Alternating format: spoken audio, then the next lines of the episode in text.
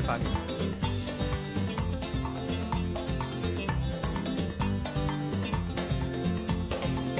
生如夏花，生如夏花进来了，第一个进来了，第一个进来叫生如夏花，是谁呀、生如夏花是小芳，小芳是谁啊？小芳姐，小芳姐进入，欢迎欢迎。生如夏花是是朴树还是还是江心啊？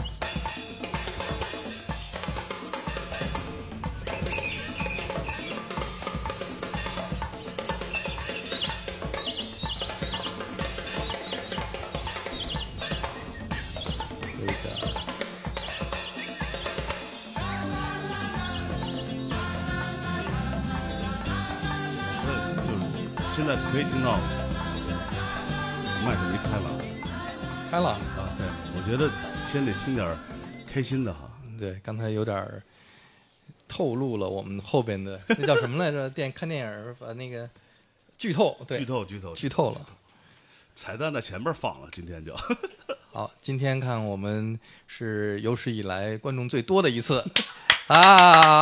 谢谢谢谢谢谢谢谢。欢迎欢迎这三十多位的听众朋友 来到现场观看九霄黑胶队团盛志民导演的特别节目。Hello 呃，Hello，在我们的喜马拉雅直播平台上也有两万多人，现在啊都进入到哎两万这个词儿不能提，反正三万多人吧啊，在我们的喜马拉雅上面收听今天盛导的呃直播。这个对喜马拉雅平台首次出声儿，哎呀，哎，不容易，感谢有代，哎，感谢有代咖啡。哎，相声嘛是门语言的艺术，说学逗唱，咱们有从哪儿说起呢？嗯从对啊，我觉得先给大家放一首吧，一首歌跟我其实关系还挺密切的。等会儿啊，等会儿我得可以。好，这个乐队的名字叫青铜器，主唱老狼啊，大家先听歌。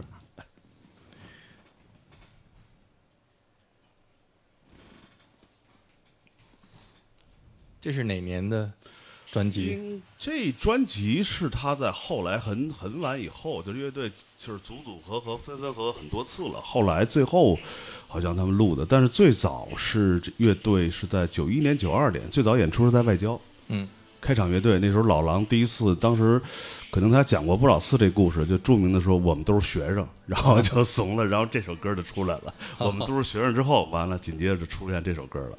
是因为这首歌叫《弗洛伊德弟子》。对对对，然后还有一首歌，我们搜半天没搜着，那个那个典故也特别特别有意思。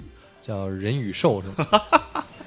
这事儿慢慢讲，慢慢讲。然后这里边，其实那时候还还有一个另外一个很重要的人物吧，就是高晓松，然后还有路费，也是我们俩老朋友了啊。但是他已经高晓松那时候在这个青铜器乐队里边吗？跟你们一起演出的时候对啊他最早是小松是打鼓嘛，啊，他是打鼓，对呀、小松是鼓手，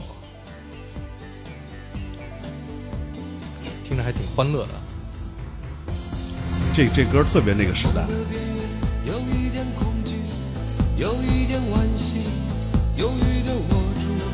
淹没的手，又怕那女人不是我，在梦外全心爱的你，但愿是你在黑暗角落悄悄的自豪，认识了自己，却不敢回首。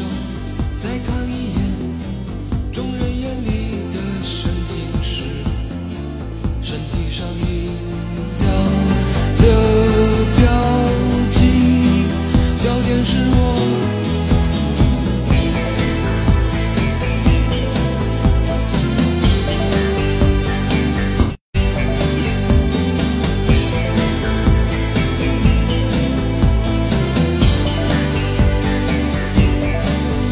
所以就是说，在老狼那个同桌里之前，他是个摇滚歌手。嗯，那会儿他头发有多长？那时候头发比后来长多了嘛，所以他是一个摇滚歌手开始，然后才转向民谣。那大家其实一定要记住了，老狼哥原来一开始是摇滚歌手，而且是玩 heavy metal 的。这转换有点儿让人对、摸不着。头脑。为什么会转到这个？是因为高晓松给带歪的吗？我觉得小松在前段时间，他不是他有好多节目嘛，直播里他曾经专门讲过这段，就是小松是后来觉得那个呃小茂他们那张那那个那个民谣音乐的时候是可能更适合他吧，然后他就把老狼给带跑了。哦，那时候狼哥最但最早小松也是一个 rocker，、嗯我记得那时候特别特别好玩，就是一长头发，长头发，然后他当时是他那第一套鼓是从路费手里买的。嗯买完鼓之后，他们当时是蒋涛、呃田金山、戴涛，那还有当还有些其他的，那那我有点忘了，当时还有谁，然后还有什么赵伟什么的。那时候他们舞集太好玩了，他们排练在哪儿？是在云岗的一个村儿里头，嗯一个印刷厂。嗯然后那时候小松他们那排练，那时候他是路费是自己自己做了一套鼓，嗯就是你后来前天听你节目中，他们说 OK 雅马呀什么的，那你就不在了。那时候路费自己自己自己怎微了？自自那套鼓后来还卖给了你们那个乐队，卖给了张扬。不可能，张扬买的是东子的狗，鼓不是 东子狗，张扬买的是你问不是这个何勇乐队东子的那套鼓，不是，是他最早那套鼓呢，是从路费手里买的。哦，路费手里买那鼓，路费当时是他是把这个那个自己在家里用三合板和五合板围成一个圈儿，然后做那鼓，再买。我说张扬怎么？一直没成为一名鼓手，是因为打了一套然后自己做的鼓，对，然后太逗了。然后那时候他们就每天就，因为那时候坐车到云冈是花特别特别长时间，在一个村里的一印刷厂，用的什么东西当音箱的？嗯，就是你记得以前小时候家里有那种那种那个晶体管录音机，就前面有五个键能收短波的，嗯那个其实是一个放大放大机。啊，就是他把那音把那个线插呃拆之后送在后面了那个收音机就变成了音箱。但他们那几个人都是哪个学校的，哪个大学的？呃，邮电大戴涛邮电大学的谁谁谁戴涛戴涛是吉他手，邮电大学的。然后蒋涛是那时候还叫中华社会大学，嗯。你有印象吗？嗯。然后还有然后有有那个一个贝斯手是是那个呃就是非常好的一个对外经贸，对，对对外经贸。然后老狼是联大，嗯。小松是清华，啊，就是那这么几个人怎么攒到一块儿的呢？我想想啊，这个是其实是要从小松他们家说起，因为小松那时候他们家呢，因为他们家的那个教育大家都知道是比较那个自由的和那种呃那个更尊重孩子们的嘛。他们家那时候他爸他妈都在国外留学出国的时候，他们家变成一据点儿，所以这帮孩子。去他们家那时候还有什么拜把子呀、试血什么的，把把一瓶一瓶白酒，让一人手指头扎根血，扎点血给滴进去喝了。是在那么一气氛中，当时跟着喝过吗？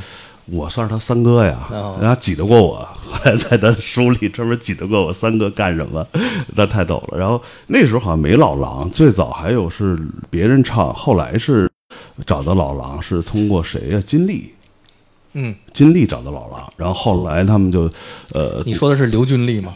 金立金立啊，就是也唱民谣的，然后老狼来之后，然后那个乐队其实那时候也算是，就是在九九一年、九零年、九一年的时候，大概是那个时候，就是摇滚乐，然后那时候开始，然后这一帮孩子，其实其实其实那帮还算是基本都能考上大学，算很好的嘛。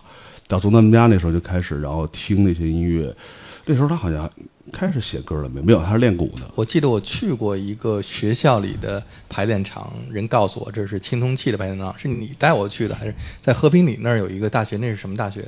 是对外经贸。对外经贸，对外经贸，对外经贸。他们在那儿有一过一个排练场吗？没有，他后那时候排练，有时候曾经去过那个清华的楼顶儿。哦，我记得特清楚，清华楼顶儿排练的时候，然后楼底下那个他那，因为当时清华外边就是农农村嘛，然后他们那声儿挺大的，然后从底下放气枪，就是那帮当年农民急了，这玩意儿太吵了，当当当晚上打枪，就那时候清华的时候，小松也知道去去中戏嘛，那时候也对吧？就那时候我我的印象里边见到盛志民在那个时期永远跟另外一个人在一起，就是胖胖的路飞，路费。路飞，哎呦，我跟路飞认识也特别传奇。路飞汉，路飞汉强，当然这是我们的老朋友啊，但是他现在已经不在了。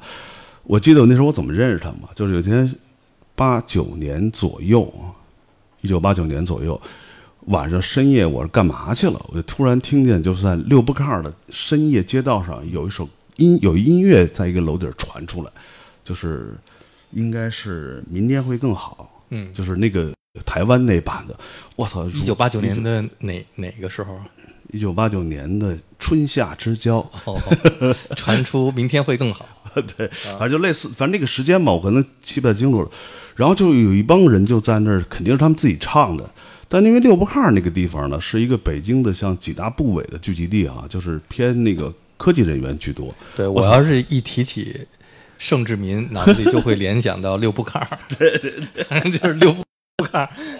要要找他就是去 六步炕。六步炕。然后那时候呢，就是什么人在唱特别好听。后来才认识路飞。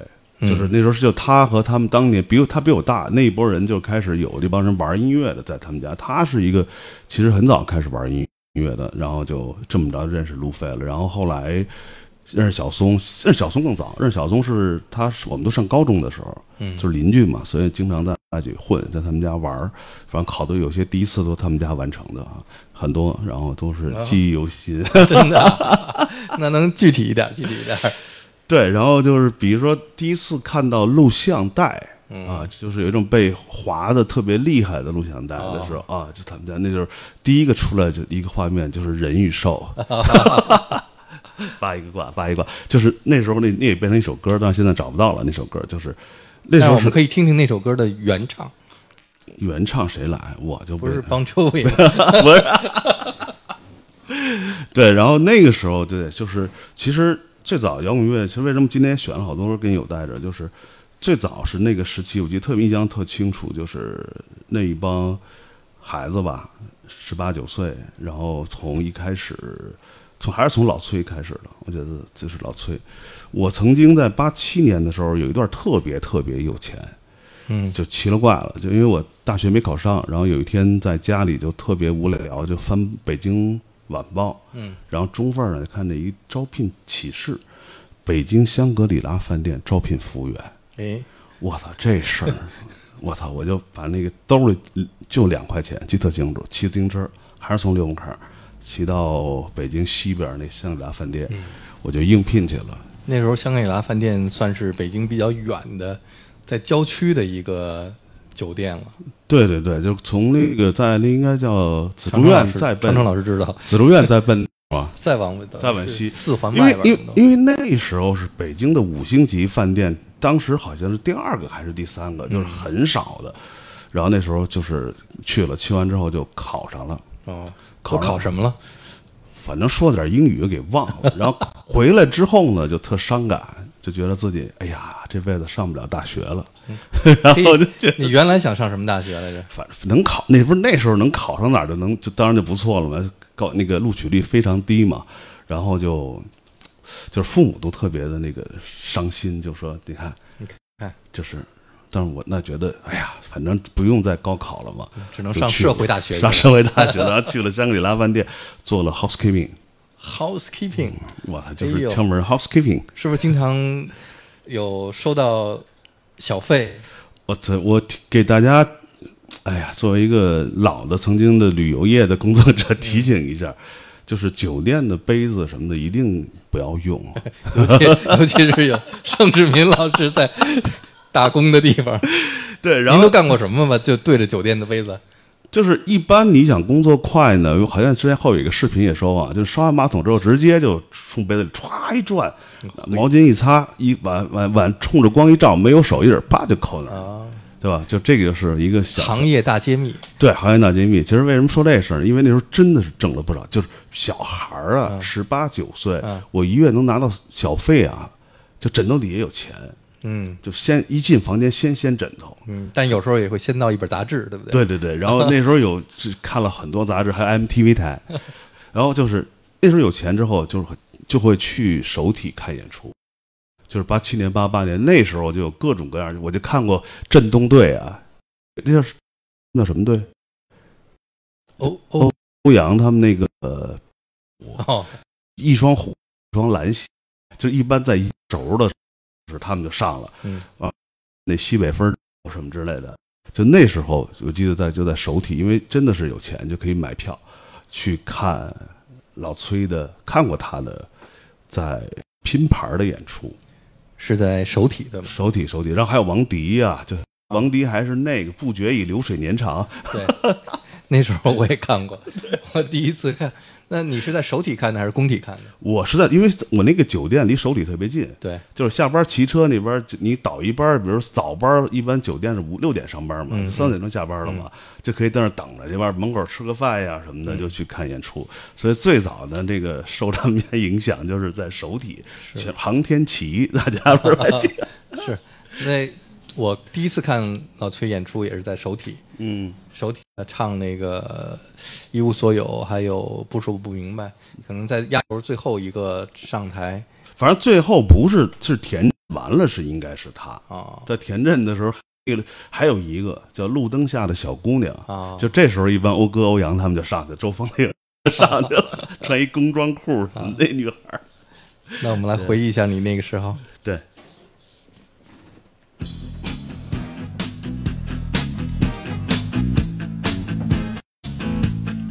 是这首歌吧？对对对对，反正就是那几首嘛，听来 听去就这么多年了，就那几首。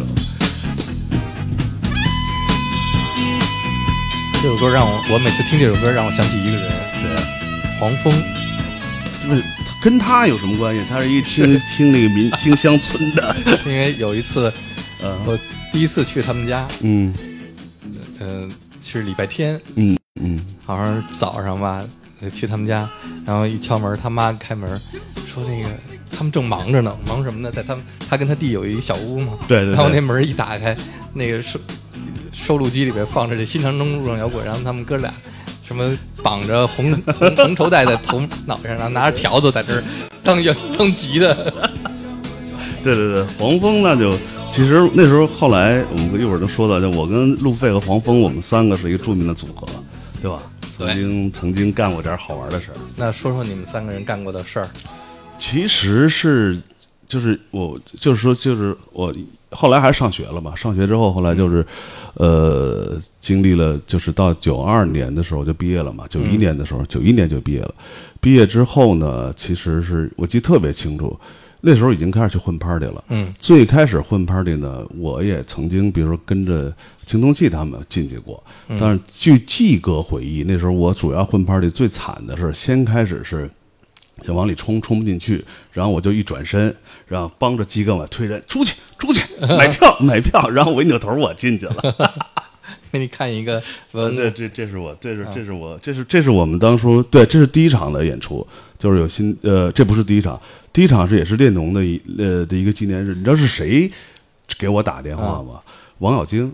哦，金哥那时候就给我打一电话，就是是那时候还是 BB 机呢，但这用的是我们在中戏做的纪念那个这是这是那个那个谁那个安斌画的，这不是画的，这安斌做的复印的。对这个公然后这字儿是我写的，张雷能 forever 盗版是盗版。是黄蜂干的，然后底下全部改成你们的乐队的名字。，但新地已经很靠后了，啊。其实华子已经很靠后了。来说一下这几个乐队都没，呃，新地是听新说过，新地超载、黄种人。黄种人是那谁，那个那个那个呃歇斯，啊，泰高乐是那么一个老外的乐队，哦就是然后超载高旗嘛啊，这是很靠后的了。然后是哎九二年，九二年，对，九二年，九二年，那应该是应该是很靠后的，我有点记不太清楚了。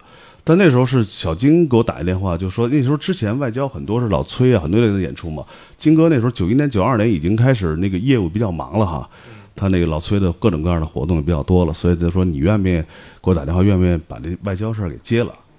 因为我觉得这挺棒的，然后就把这事儿应下了。应下了之后呢，就找了黄蜂和路费，我们三个人就开始了在外交的，其实有将近一两年的时间吧。就是他的整个一个当时大量的外交演出都是由我们来来承办的，然后也经历了外交从一开始人满为患到最后，最后我们离开外交的时候，是黄蜂去哈尔滨之前，嗯就是做 DJ 之前，那时候黄蜂已经唯一的一个，就是舞台上除了他之外，还有一东西，就是他那双卡录音机，就放舞曲，然后底下跳舞的有李亚鹏啊什么之类，王学兵儿，大概不到三五个人，我记得特别清楚。然后有一天他就完事儿了，我们就就还小二楼吃饭嘛，就是那个鬼街小二楼，我们俩就坐这阳坐在那个台阶上，黄蜂就我们就说这事儿就就就就算了吧。嗯，我说就那能不算吗？现在就就底下就仨人了，大概其实那时候也是那个那你能分析一下当时为什么最后从人满为患到剩下三个人吗？呃，其实你要说乐队质量下降了吗？还是是乐队乐还是门票卖贵了？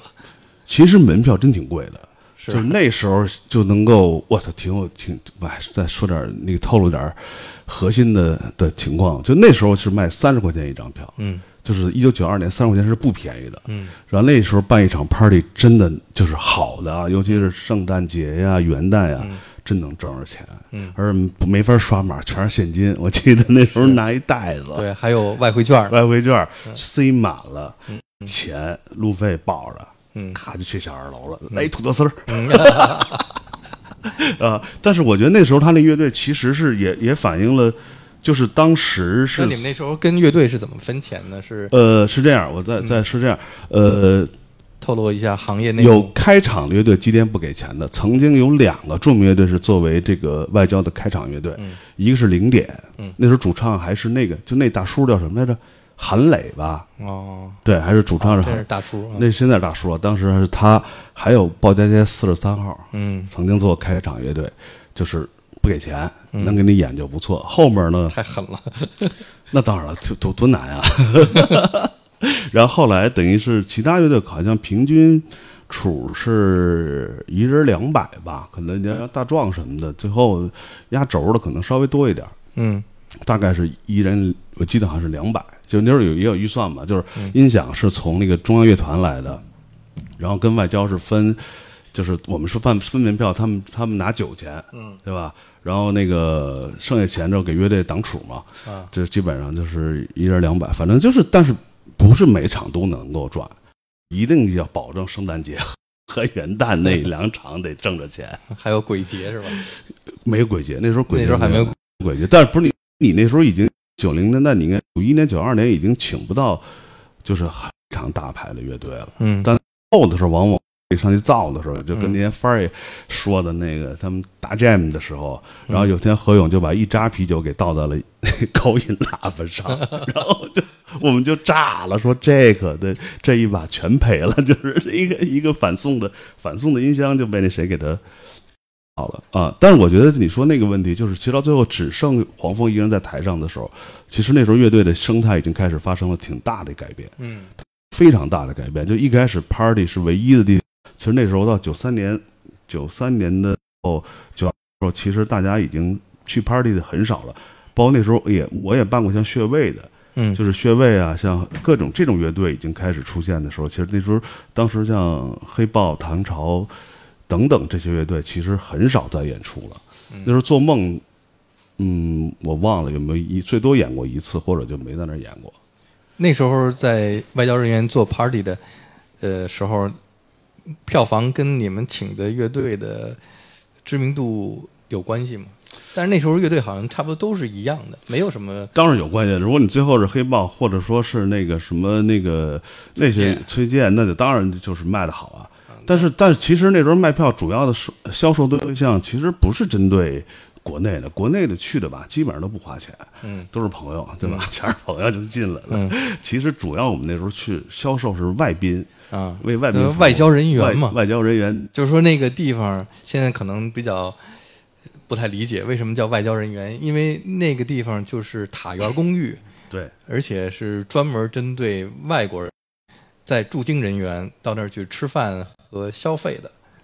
对，其实那时候，比如说我们怎那个，其实那时那时候也是非常完整的一套系统，有营销，有宣传，然后有有那个各种的什么各种各样的方式，就包括怎怎么租到又好又又棒的又便宜的设备啊，嗯包括乐队怎么组啊，哪乐队便宜点啊，哪哪边能先来的不给钱啊，其实蛮像一个正现在目前演出的思路的。我记得那时候最逗的就是贴广告，嗯我就就是那时候你还记得那时候好好经常去外交公寓私人家 party 就私人 party 去玩的吗？是我他妈曾经就被装在后备箱里给带到后备箱去后备箱里，因 为门口因为那时候啊进外交人员公寓，比方说塔院公寓，还有像戚家园公寓，嗯。进进那个大门都有呃武现在也有把门现在有。你都得说是找谁，甚至于里边接得出来接你，你才能进去。但是要是发广告的话呢，你得找着接的人才能进去发。对，然后我是那我具体忘了，反正就是我但是那时候做 party，无论是当年在马克西姆还是在外交人员，最重要的是像刚才我们看见印的那些海报，那些所谓复印的。我们的 party 的宣传品都得是对贴到外交人员公寓的每一个楼的，楼道楼门儿楼门儿那儿，而且那时候呢，就是怎么去复印，那复印挺贵的。有那种果儿，就是在在外企工作的果儿，或者公司工作的果儿，然后给他送过去一张，然嗯后他趁下班之后，老板不在了，咔咔咔给你上百张，出来。然后第二天上班那复印机已经坏了，油墨都没了。说昨天干嘛了？我我们以前用的是安斌同志，安斌同志给我们印了不少。他那时候在广告公司，就包括这张，刚才你放那张也是那张是也是安斌帮着做的嘛。对然后就进到外交公寓，然后挨个门儿去贴，然后一天得跑两到三个这种塔园公寓、三里屯的外交公寓什么的，呃建国门的外交公寓，然后把这广告贴完了，是不是 B B 机号就等着吧？嗯所以那天收成就指着这个这个，然后还有一个人出，你那时候在电台了吗？九二年，在啊，对，你也帮我，嗯然后还有一个人，嗯著名的戴芳同志。哦啊，戴芳同志还在发一小块豆腐块文章，然后写那话，我觉得特别逗。他不能写是 party 什么什么什么什么之类的，就那种对，嗯，什么什么怎么写呢？反正什么文化交流啊之类的，什么写，反正把乐队名字只要出现在那个报纸上的，就能够就有一定作用嘛。所以那时候也是有这么一套过程。是好，我们下面听一个那个时期比较有特点的乐队，我听谁呀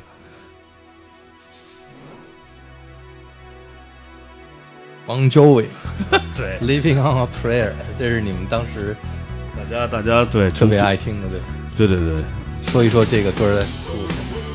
这个的，哎，就是突然间觉得那歌那么好听啊，觉得那，而且就觉得那时候好像，除此之外还有几个吧 d e f l y Par 什么的，都是嗯。那个时期的嘛，对香花啊什么的。上一期我们跟欧哥聊了好多好多这一这一趴的乐队，就是死，这还不是那那就是 hair metal，Heavy Metal 长头发的 hair metal，对，还得还得帅，还得酷，像豆儿那种哈啊，皮衣帽子、长头发啊，Levi's 牛仔裤，对，是吧？皮皮帽，皮帽，对，那时候还他们还挺听旋律的吧？我觉得是那时候，还没到后来，在这这个之后有一段那个牛子呀，还是什么那些美院有一个那个四个大长头发，嗯，是叫什么我忘了乐队，就变成那种玩的特别重的。嗯。就这时候大家还是像可以大家听点那个时期的歌，嗯。都有这种的旋律性很强的这个。这首歌我跟张楚那个时候学院有一个导演系的朋友，嗯嗯，他呢那时候接了一个广告，接了一活儿，什么呢？北冰洋啤酒要拍这广告，嗯，北冰洋啤酒，北冰洋啤酒 来找我嗯说：“有代，你帮我做一个广告歌吧。嗯嗯嗯”然后我跟张楚俩人嗯，拿着这个 Living on a Prayer，然后就用前面那个呜哇呜哇呜，跑到东单。东单那个时候有个你哥卡拉 OK，呃，小张扬在那小小张扬，小扬，小张扬你哥你哥公司的，他还发过我活呢。啊。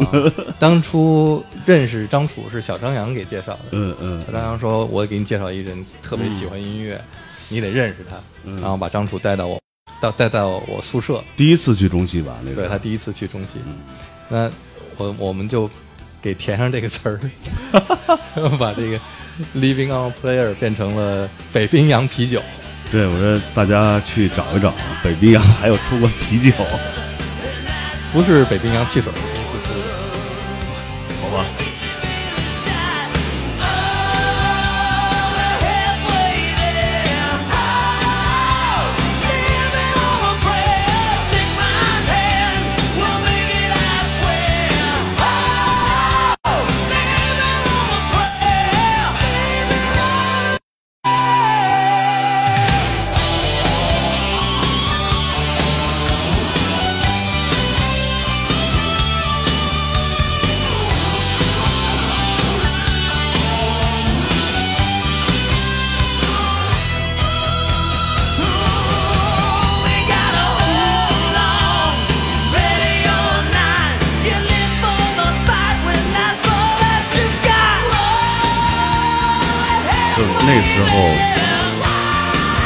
就觉得这把嗓子太牛逼了，就觉得谁有那么嗨高的嗓子，还能把这唱的这么这么好哈、就是那时候老拿这个教育老狼，狼叔，你看人家这个，狼叔第一场就是我们都是学生，然后就给气儿给泄了。那你觉得那时候乐队里就主唱谁有点像他？除了侯鑫有点吗？跟他不是特别熟，但是觉得他还是算唱流行歌曲走穴的那那一类的是吧？，对，但后来这个罗琦出现的时候，就觉得他那把嗓子哈，可以，对，就是完全有点这种高和低能高上去对，而且有那有劲儿，一小姑娘。嗯，哎，罗琦在吗？在听我们节目，罗琦那个时候在外交也演过吧？演过演过，就指南针后来是演过，指南针是演过郭亮啊，他们那那那一批人，罗琦嗯就是特帅一小孩儿啊，是吧？对，呃，刚才听的那个邦周维，那个时候你听的欧美的流行歌曲，这是摇滚乐的磁带都是从哪儿来呢？我操，想想，反正我知道是有在那儿有磁带，但我从没他那儿拿着过。没有没有，没有从我我没给过你。他没他没给过我。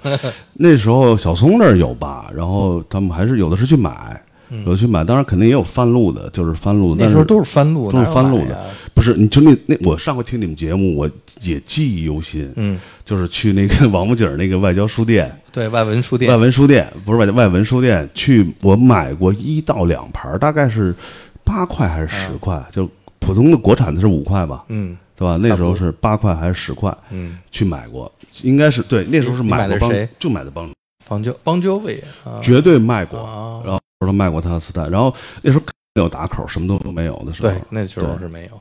然后主要是大家录来录去嘛，嗯然后那时候有录像带了。嗯，其实是可以看录像带的，枪花什么的已经看到录像带了，嗯对吧？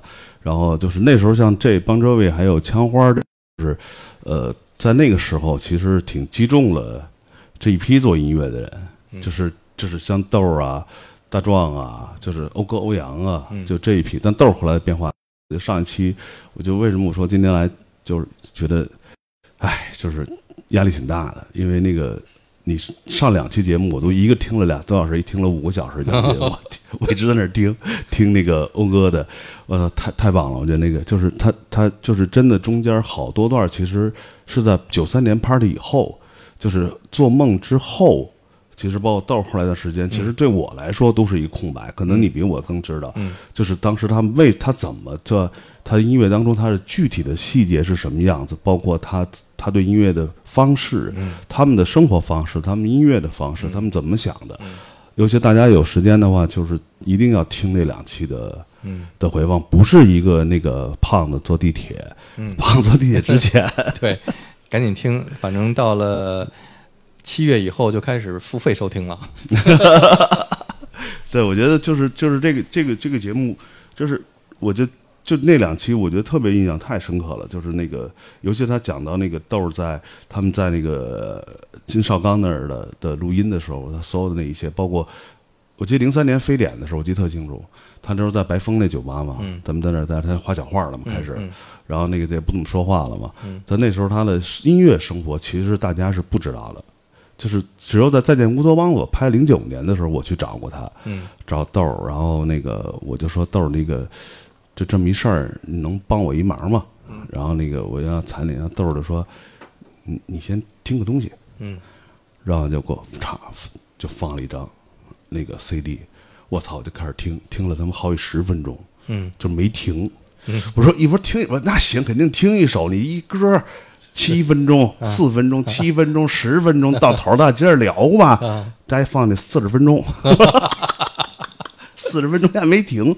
我说这怎么还不完呀？我我还不能显示出烦啊，后边得有求于他呢。丫旁边开始擦桌子了，把他们家擦的一尘不染。终于放完了，放完了。我说豆儿，这事儿咱俩还聊不聊啊？再说吧。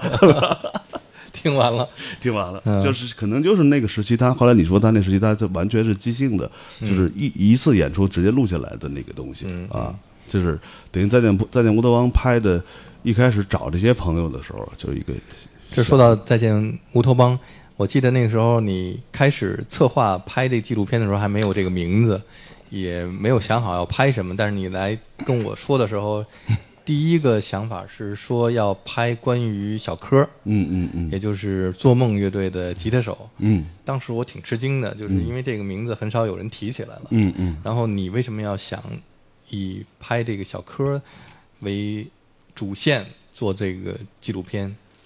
其实我觉你得跟他本人熟吗？其实本人一点不熟，就是就是在 party 上见过，然后知道他，但是他的形象到现在为止，我也留给人很多非常深刻的记忆，包括他弹琴的方式，他的整个做梦的音乐，突然间做梦出现的时候，就是那个他们整个其实是颠覆了之前的邦周维的几乎的，那是对吧？完全其实就是颠覆邦周就是，颠覆邦周维的，就是在非常明显，但是已经我记得第一次听他是在窦唯颠覆黑豹的。对对对对，就是这一次是在泰金，就是张元拍《北京杂种》的时候，他那场演出，那场他们拍那场开场那演出的时候，就就白芳林啊，他们都化着妆啊，穿着西服都是出来，我操，咋回事儿？这世界就变了，就是那那个感觉。那时候我觉得，其实为什么刚才我们今天说到《戴沃德邦》是到零九年、零八年拍的，嗯，其实从九二年到零八年跨度非常长时间，就我自己也发生了很大的一个变化，包括我觉得音乐也发生了很大变化。本来我们俩是想顺着聊这个，从邦周维中间还有改变嘛，嗯对吧？但其实说到这儿，就是，呃，对于我来说，就红勘之后的北京摇滚乐的整个的它的生态，是我在那刚才一开始说的那个气氛是完全不一样了。我印象特别深刻的就是在在你在那天，就在那叫王府大饭店滚石发金唱片，哦，对，对吧？然后那天我们我在外边儿就坐着看他们先进去了嘛，嗯然后就是那时候就觉得，就是这那个状那那些你感受到的气氛和这些人和你就是我们之前那时候不管在跟小松他们那时那是更早期了哈，那后来跟窦文、何勇和史熟，跟大壮都很熟的时候的那时候那个 party 的时候就完全变了。然后我记得我特别清楚，然后我跟戴芳就说，我觉得就是不好玩了。嗯我觉得在《摩托梦》里也其实也说了一个很重要的一个段儿，就是说，呃，那个生态的变化。其实那时候说拍小柯，其实我那时候是咱们俩是我是经历过全部过程的。嗯到零九年的时候是特想知道那个东西怎么带来的。嗯然后我记得你就是我在采访你的时候，你的很多话虽说我捡着用，但是很关键的几个东西，就是你说的是不是呃，本来是应该自然生长、自然发生的一个事情。我记得有在说特别清楚那段阐述，就是，但是它最终是被一个外力的影响下，它变成另外一个样子。但那个感受，我觉得作为乐手，我觉得像欧哥那期你也能感受到，嗯包括小范儿能感受到，然后我也能感受到。嗯那时候我就等于离开，离开了就去了跟孟京辉我们做戏剧啊，做电影。到零九年的时候，其实电影界也发生了类似的变化。就零八年之前，就独立电影还是一个非常像当年乐队式的形态，就是业余电影时代的来临等等的。到零八零八零九年的时候，就是就是转向商业片巨大的一个改变。那时候很多东西就停滞了。嗯然后我就想，就想到咱们音乐生活的那个改变，因为那个已经其实已经几乎尘埃落定了。嗯，就是包括那些摆拍，你跟何勇吃饭，咱们等会儿 说跟何勇吃饭这事儿，就说小柯。对，那你然后你跟窦唯去磕沟通的时候，嗯你有跟他聊过小柯吗？他对小柯？一句话没说，就我坐那儿，他就说：“你先听完这章。但但是你跟他提到说你这个纪录片是想要说了从小柯开始拍起，呃，应该是说了，然后还有说要采访兰迪啊等等的这一批人吧。然后就是后还后边故事一会儿再说啊，小豆儿后边那故事。对对，然后但是没有，但小柯是什么呢？我就回到最开始你说的那个，就是我觉得柯的这个，首先他去世是个谜，大家不知道他是怎么走的，嗯。但是他发生了什么我们都知道，嗯。他那个，但是觉得他的那个离世这个时间节点，正好是我觉得是这个音乐到那个时间上特别重要的一个时间节点，嗯。就那个发生生态发生变化的时候，就是说寻找小柯是。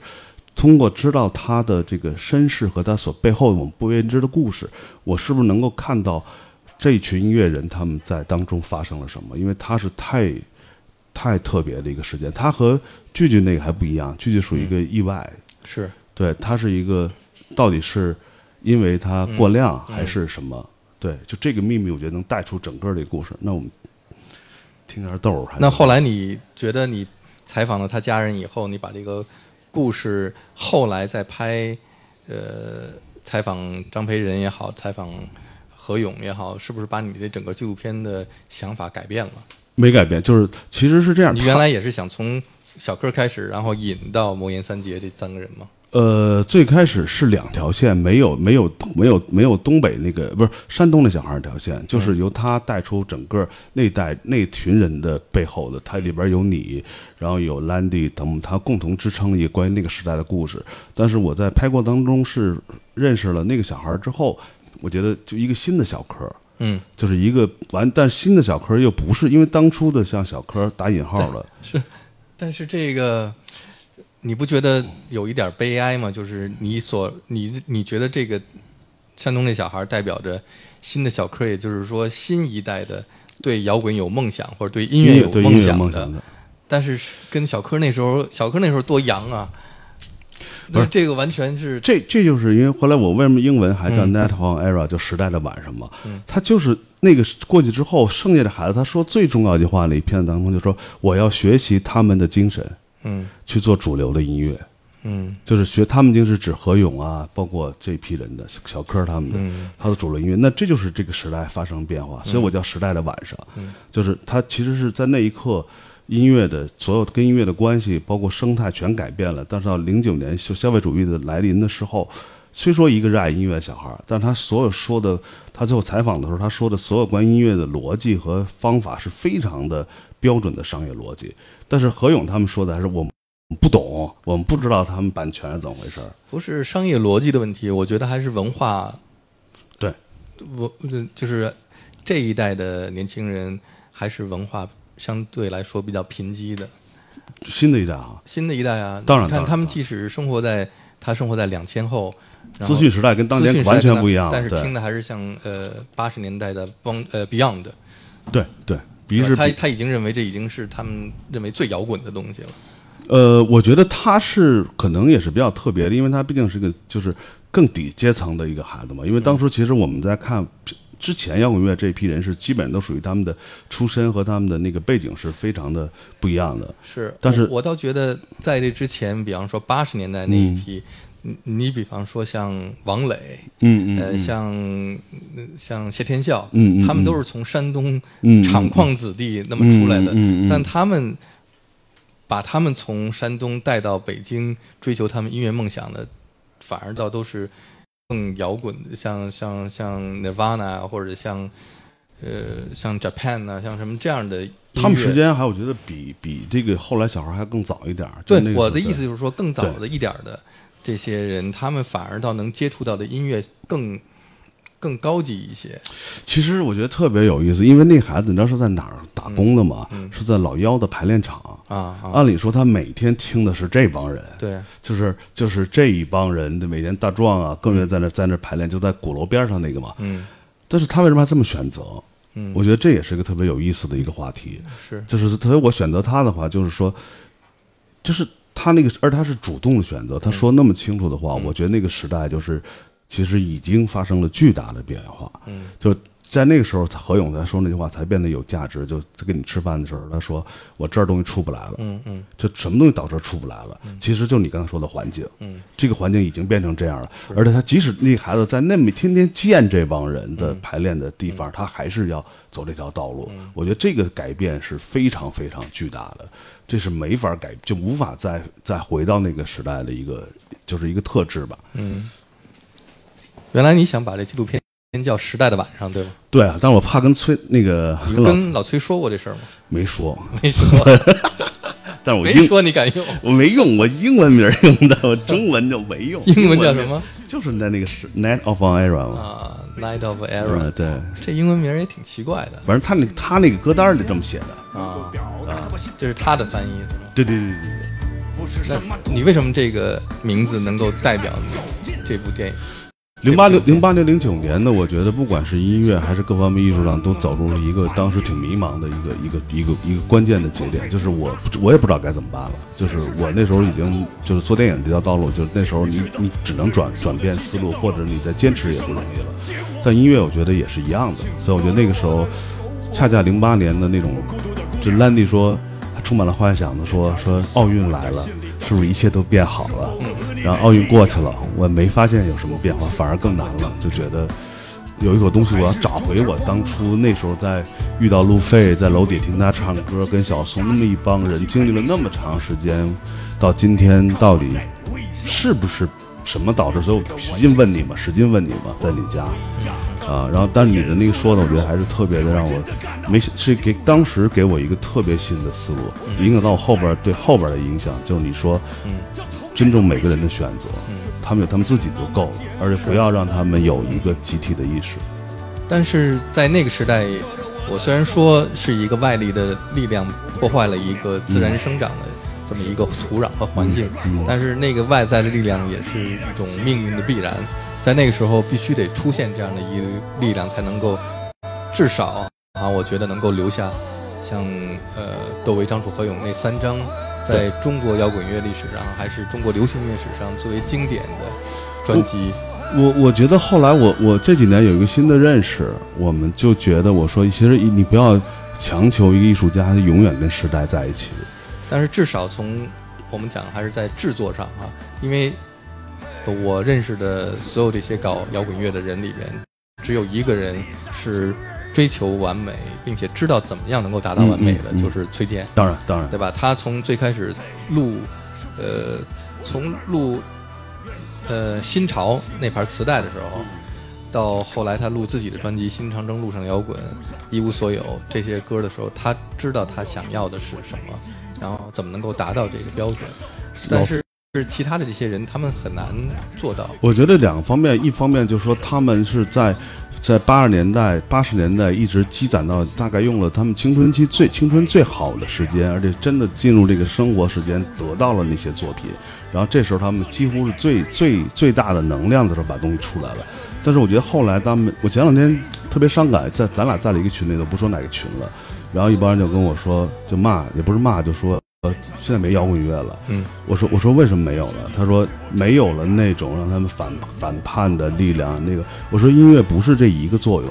嗯我其实那天豆儿不是在做做了一个新的一个十五分钟的一个嘛，嗯我就包括尤其是在你听你跟呃小欧哥和小帆说的当中，我觉得那时候他作为一个音乐家，他还是非常有强烈的艺术家和摇滚乐的态度。嗯他用他完全独立的方式在对抗外部的世界，我觉得这就是摇滚乐。但是现在对摇滚乐的解读也其实也不像原来我们认为它只是一个一个力量的事情。嗯但是你刚才说的那个老崔，我觉得他是一直很自觉的清醒的艺术家，对吧？一直到今天，但豆儿他们和大壮他们是用他们最好的时间、最大的能量做了一张那个东西，这个东西就在这儿了。我觉得不要再让，不要再给他们讲他们怎么样，我觉得那已经是绝对做到了他作为一个最大的华彩的乐章，而且是真的是留下那个时代跟他们关系。其实小豆现在做，我包括张楚的所有迷茫，我前两天在高原的这个发布会上，我看到他的时候，他还在谈论哲学问题，他还在跟跟你纠结那些深层次的问题。我觉得这就是他艺术家的生命，你就不用去强求他，让他自然而然的以他们的方式进行下就够了，而不要再逼着他们做出一首什么样的的歌。来，先先先时代的晚上吧。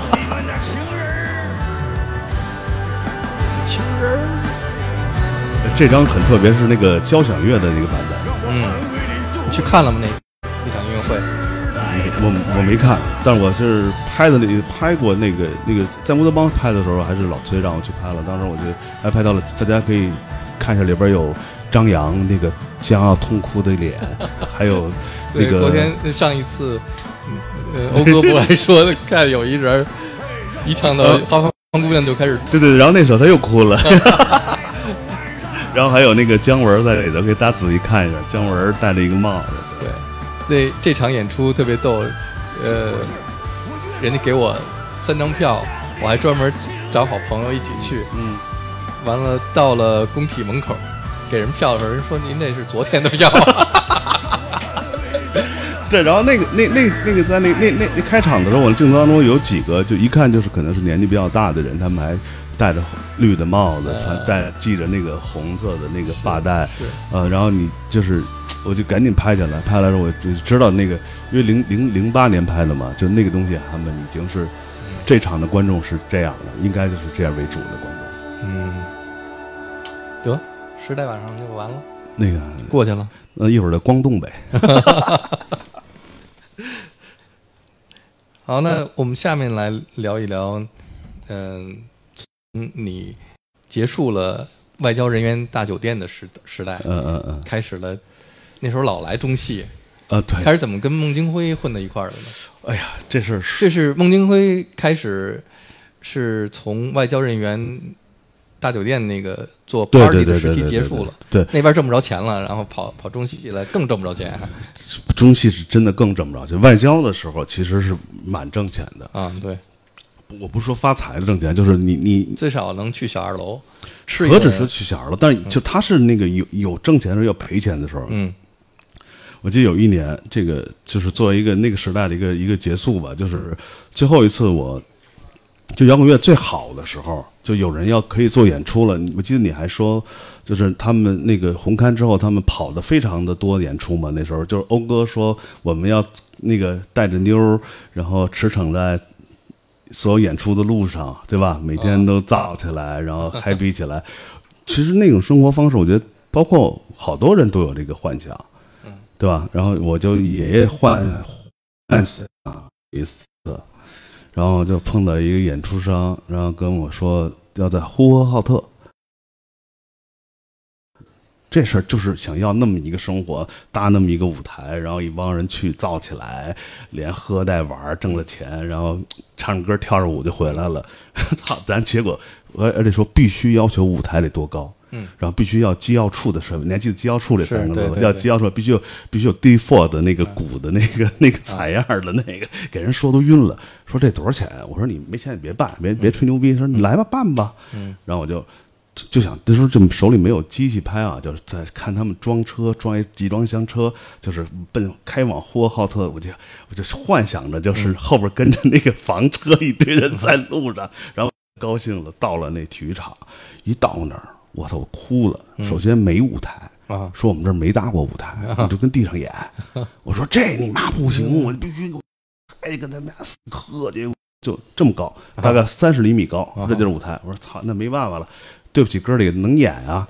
然后刚开始调音，就是机要处的那王老师来，那个中央歌台王老师来调音，然后那帮人就过来了，说您这声能小点吗？我说为什么呀？他说张敏敏都没这么大声儿过。你那时候找的乐队都是谁啊？呃，华子、吴桐、何勇，华子、吴桐、何勇，全是特怪的一个组合啊。然后何勇当时我想让真想何勇多赚点钱，嗯，别带乐队了，嗯你就拿一半都带，啊我把钱都给你。嗯他也说也行，反正反正没事儿。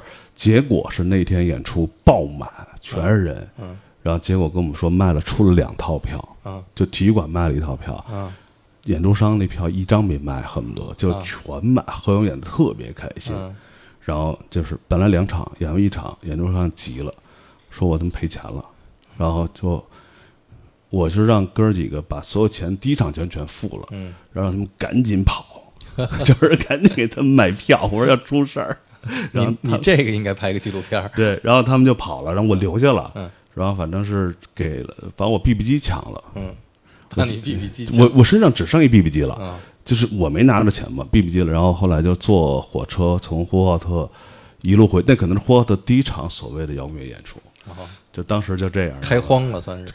对，反正比张敏敏师大，我就觉得，但但是那个那个之后，我觉得就照你说的中戏这个这个这个那个时候。那时候已经变了嘛，就是说，就是九二九二年、九三年的时候，那个我就离开之后，就觉得就是就是中戏的那一批人，嗯都是他们，和张扬也好，老九也好了，就是那时候之前也帮张扬拍过他那个何勇的 MV，然后老孟也好，就还有那股好玩的那种乌没再见的乌托邦的那劲儿。是，那你刚才这个听众里边有留言说我是九五后，现在独立音乐人很多元，我也同意这一点哈。嗯，我我就想说，其实你当时拍这个呃《再见乌托邦》的时候，当然跟你偶然碰见这一个小孩儿，山东来的小孩儿，在排练场里边有关系，就是你直接哎拿这个人物，但你有没有想过你会你要不要专门去找一个？我我其实很容易能找到。我找了，啊。在拍这之前呢，之前呢，我记得我是在巴黎剪片，另外一个片剪片子，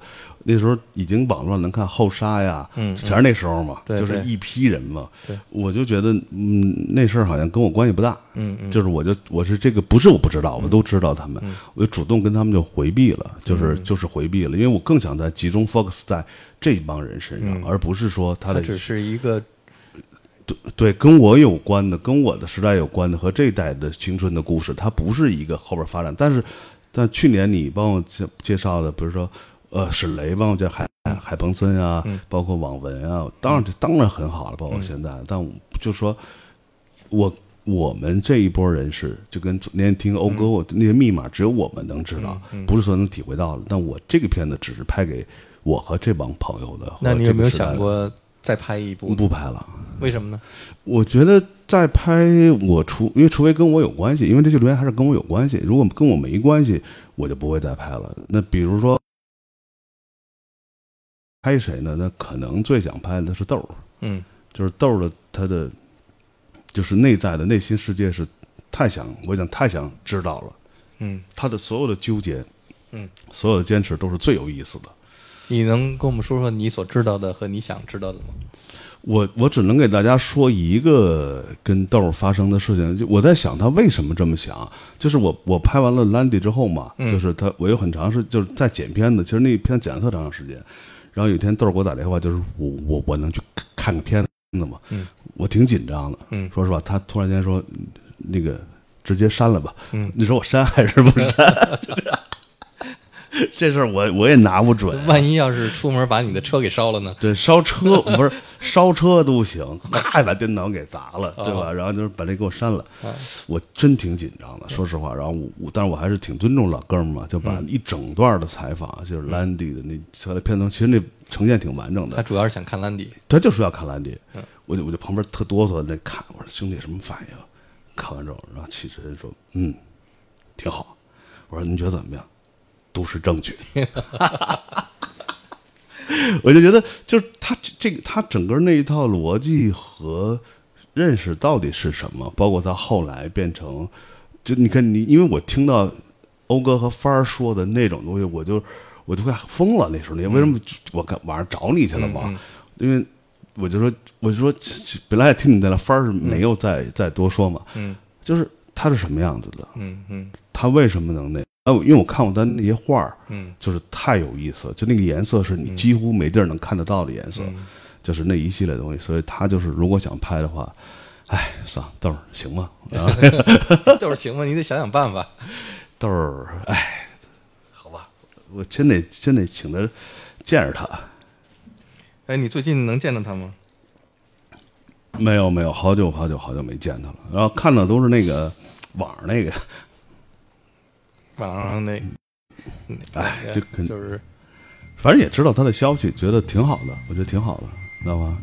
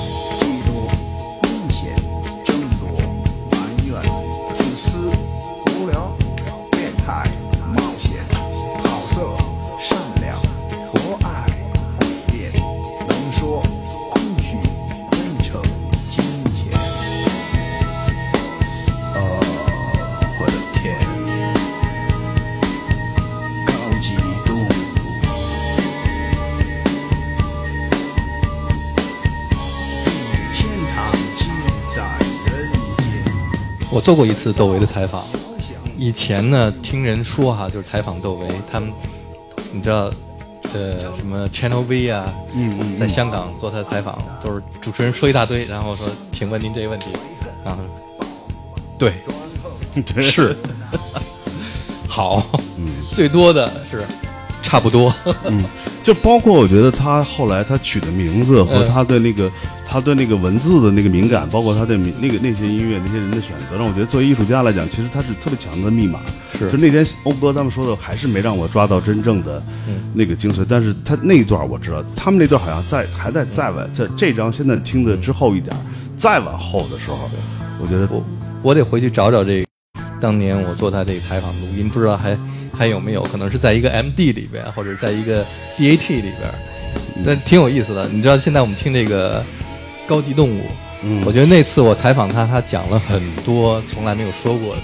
真的对，你知道高级动物的故事吗？我不知道，我真不知道。那高级动物就是他离开黑豹以后，想组的乐队的第一个名字，哦啊，他想组一个队叫高级动物。嗯嗯嗯嗯，他就他为什么叫高级动物？还是反叛，那个时候因为黑豹是低级动物。对 太狠了，太狠哎呦，对不起，我没说这个，不是我说的，不是我说的。是豆儿说的，是豆儿说的。但是豆儿也觉得这有点过，所以就没没叫高级。所以他，你看他的那个作为一个艺术家来讲，我就或我说从一个电影思维来，他人物来讲，他的故事是非常非常有意思的。他最内部的核心，作为一个人物独特的东西到底是什么？我现在对我来说依然是个谜。我好像能明白，但也不一定能清楚。但如果能找到他，但是他想特别多，他想的比别人都多，就是虽然他不说出来哈，但他每一个还是有很多。而且大家去，如果去有机会搜一下，之前在高原的照片里头，他们就是和小芳他们演戏，啊，就是他有另外一面儿，那一段儿对吧？对有另外一面，他另外完全另外一面这就为什么。他跟欧哥他们特别喜欢在一块儿玩儿，对啊，还是喜欢玩闹。对，欧哥他们其实包括小帆儿都特别简单，在那个时候，嗯我觉得他不是那批人的玩儿的方法，嗯嗯，所以他这人物，如果我要想拍的话，哈，兄弟兄弟，你在听吗？不是阴谋，但都是证据，但都是证据。嗯。我得把我的那个证据找出来啊。对，所以我觉得就是说，还有一个，就嗯。我当时也问他，我为什么你后来那没叫高级动物，为什么叫做梦啊？嗯。他说这个做梦早在我黑豹时期就已经写了。嗯啊。啊，，你听那个《Don't Break My Heart》里边就已嗯就已经说了，嗯。那嗯，一切都会出现在梦里，我估计你那次采访是最后一次说最多的吧，唯一的一次，唯一的一次说最多的，所以这赶紧找个赶紧找出来，这全个是证据。全是证据。但后来就他说话越来越少，但是你听他的音乐，其实我觉得挺模糊的，对我来说，但我能感觉到。还有一个人，我觉得咱们说到豆儿，就在你，就是我觉得另外一个人，我们一定要听两张，听两首他的，就是。嗯他真的不是只是一面的，就是何勇的那我选的那两那两首，我们可以说连吃饭的他的故事先说踏步吧，啊，踏步对，嗯，说一说，我我我就不我就听吧，我觉得你听是听到另外一个何勇特欢快有有一个人在微博上给我留言，嗯。特别气愤，嗯，你怎么敢跟何勇这么说话？好多人跟我说，我我觉得我描述一个场景吧，那时候何勇他突然间不是，后来他好像应该是买了很早就买了一辆那个吉吉普敞篷的，然后带着我们天天玩儿，然后过年去放炮。因为在我印象中，他其实大量的时间，他有混蛋的时候肯定有，但大量时间是特别好玩儿的。尤其在那天我们俩谈话的时候，我其实也不知道他会什么样，但是我旁边待着我都快哭了。嗯，就是你你太狠了，但是我觉得特牛逼，然后就。我们俩就是就是属于这样，对，然后他那时候即即使他知道，因为我觉得最好，因为他我觉得我是他朋友，嗯嗯因为我在他边上，他知道身上带着麦克风，而且离他不到两米的距离，嗯就是两台摄像机在怼着他拍，嗯他说出那些话，我觉得。那个之后何勇有没有这么这么真实的一面？我不知道。我觉得，因为首先我们俩进来的时候呢，到那个餐厅，餐厅里边没什么人，嗯，白色的，对，那个餐厅还挺好的。嗯然后有进来的时候，虽然看见你们架了摄影摄影机、嗯摄像机，但是还是呃比较放松，嗯没有那么。嗯，盛志民就是想玩一个，哎，我开机，你们就随便吧。对对，然后请他们吃，然后挺好吃的。然后有在老师说的第一句话就是这儿很像个精神病院，然后然后何勇就特别尴尬接句像个厨房，太好玩了。来，我们先听一下何勇的另一面吧，我觉得得得大家听一下。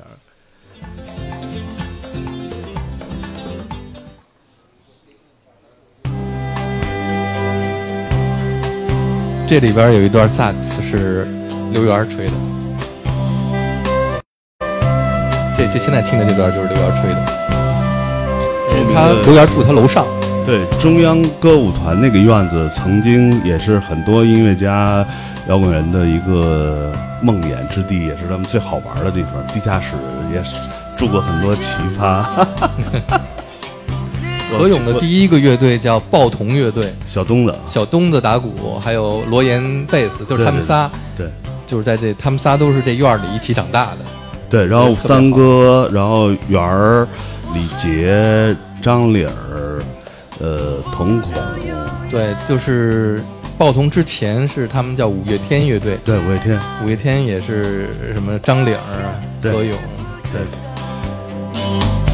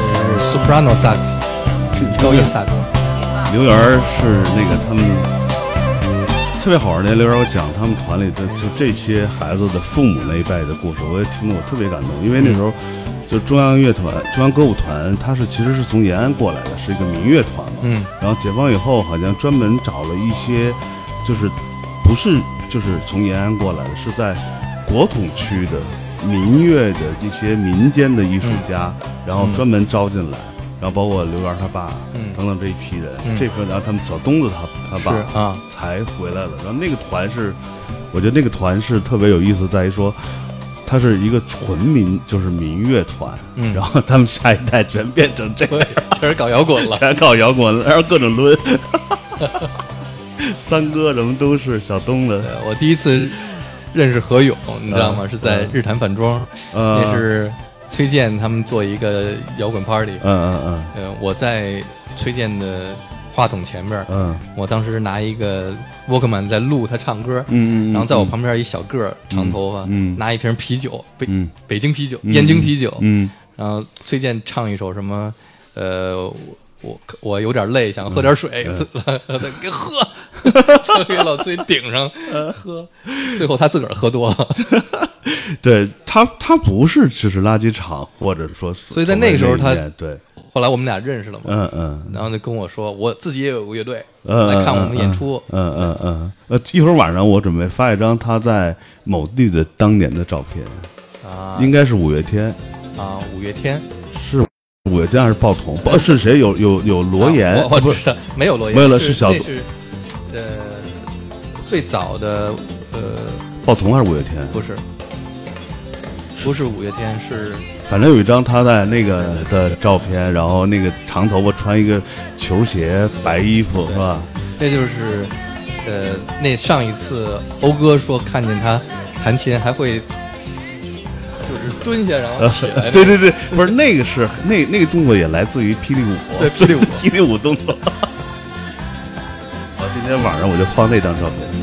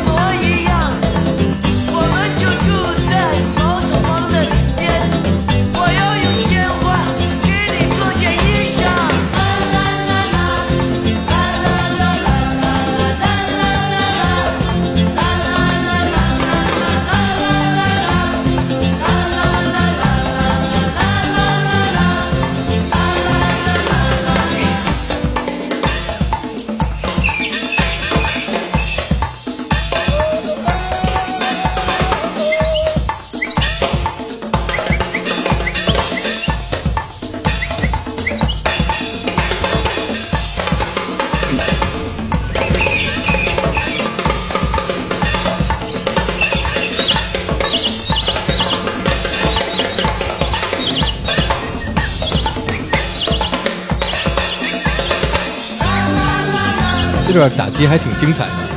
我觉得他特别，他音乐特别多元嘛，就大壮还是个，你说他是他是什么，我就没法说。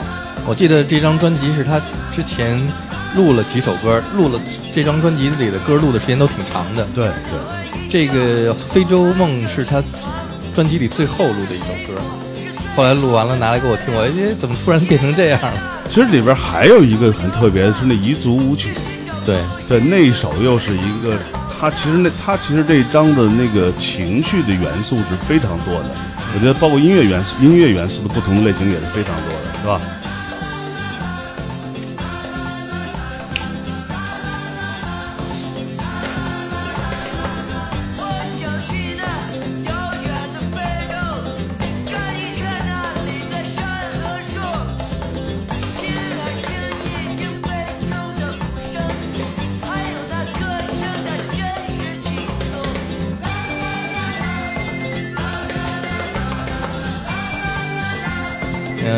跟何勇的故事。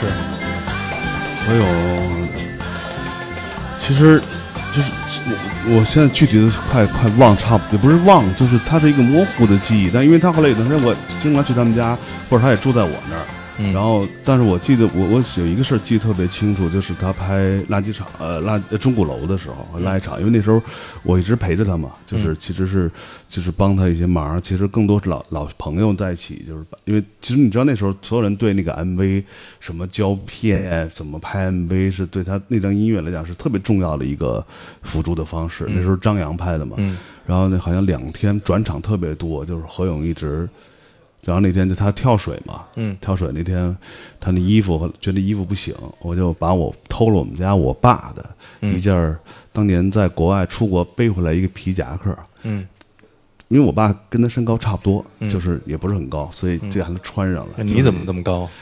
我哪知道小时候。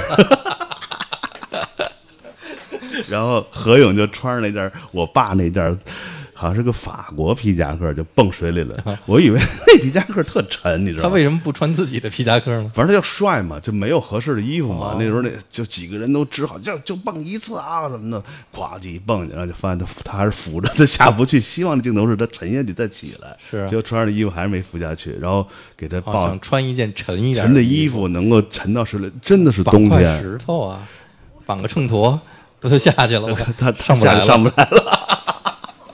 然后那是真冬天呀、嗯旁边那他跳了几次啊？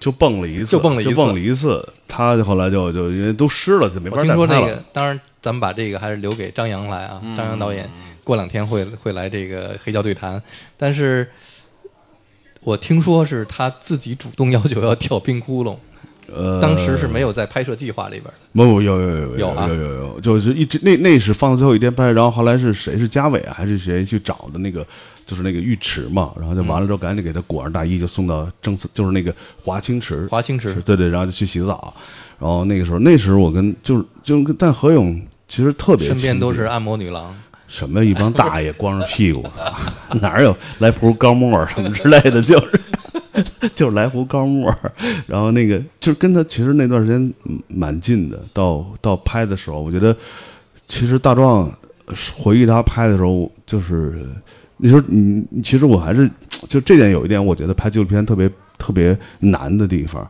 就是他那个残酷，你到底要不要拍？嗯，其实特别特别难，因为其实我还是拍了他吃药的时候，嗯但没有那么给他大的特写。其实你能看到在在车上，在这一直在吃药，嗯他一直在那时候已经在努力的在嗯回到回来嘛。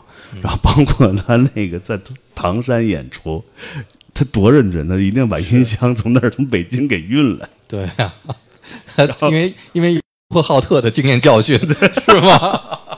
然一看这一次生有音线，然后这果真的没有音箱，然后然后他那时候就你看他那个，就他就就那个姑娘漂亮，不是有一个专门他蹦起来那、啊。在点儿上那样吧，对。真蹦不起来，大壮。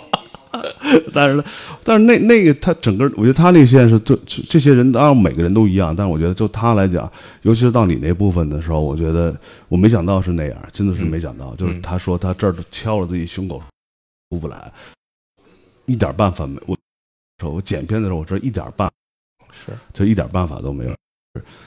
养条狗还是他虽然说我养条狗养条狗，嗯但是但是就生活就这样，然后就就是我觉得我最最让我自己觉得特别重要的一镜头，就是你说完话之后，我把另外一场景，他就其实另外一天的，他走在了那个去后海的黑暗的后海的路上，嗯。然后一直跟着他过去，然后这时候老崔的歌进来，就是 那个又换了一个大哥在那上边就一块红布嘛，嗯。就是他们这两代其实这两拨人的音乐的方式的不同，所以我特别就是大壮好像跟我在里面这关系更更多一点儿，嗯。他包括生活中发生了很多事你，最开始去找大壮跟他聊要拍这纪录片的时候，他是什么一个反应？就是没有任何的，就是就是左就来吧，啊然后几几号来就在哪儿，然后打灯，然后他就就就就一直那么聊，就从没有任何的。我觉得除了豆儿那个态度，但是但是我那天完了之后，豆儿跟我说，就是他说的，你就去找五泉儿，嗯那就是我的发言，嗯我就去五泉儿那儿，在他们家等了一下午，就是那个什么了，我就特别大了。五泉是什么那个他那个做 V 六的，跟他啊演出的那个啊？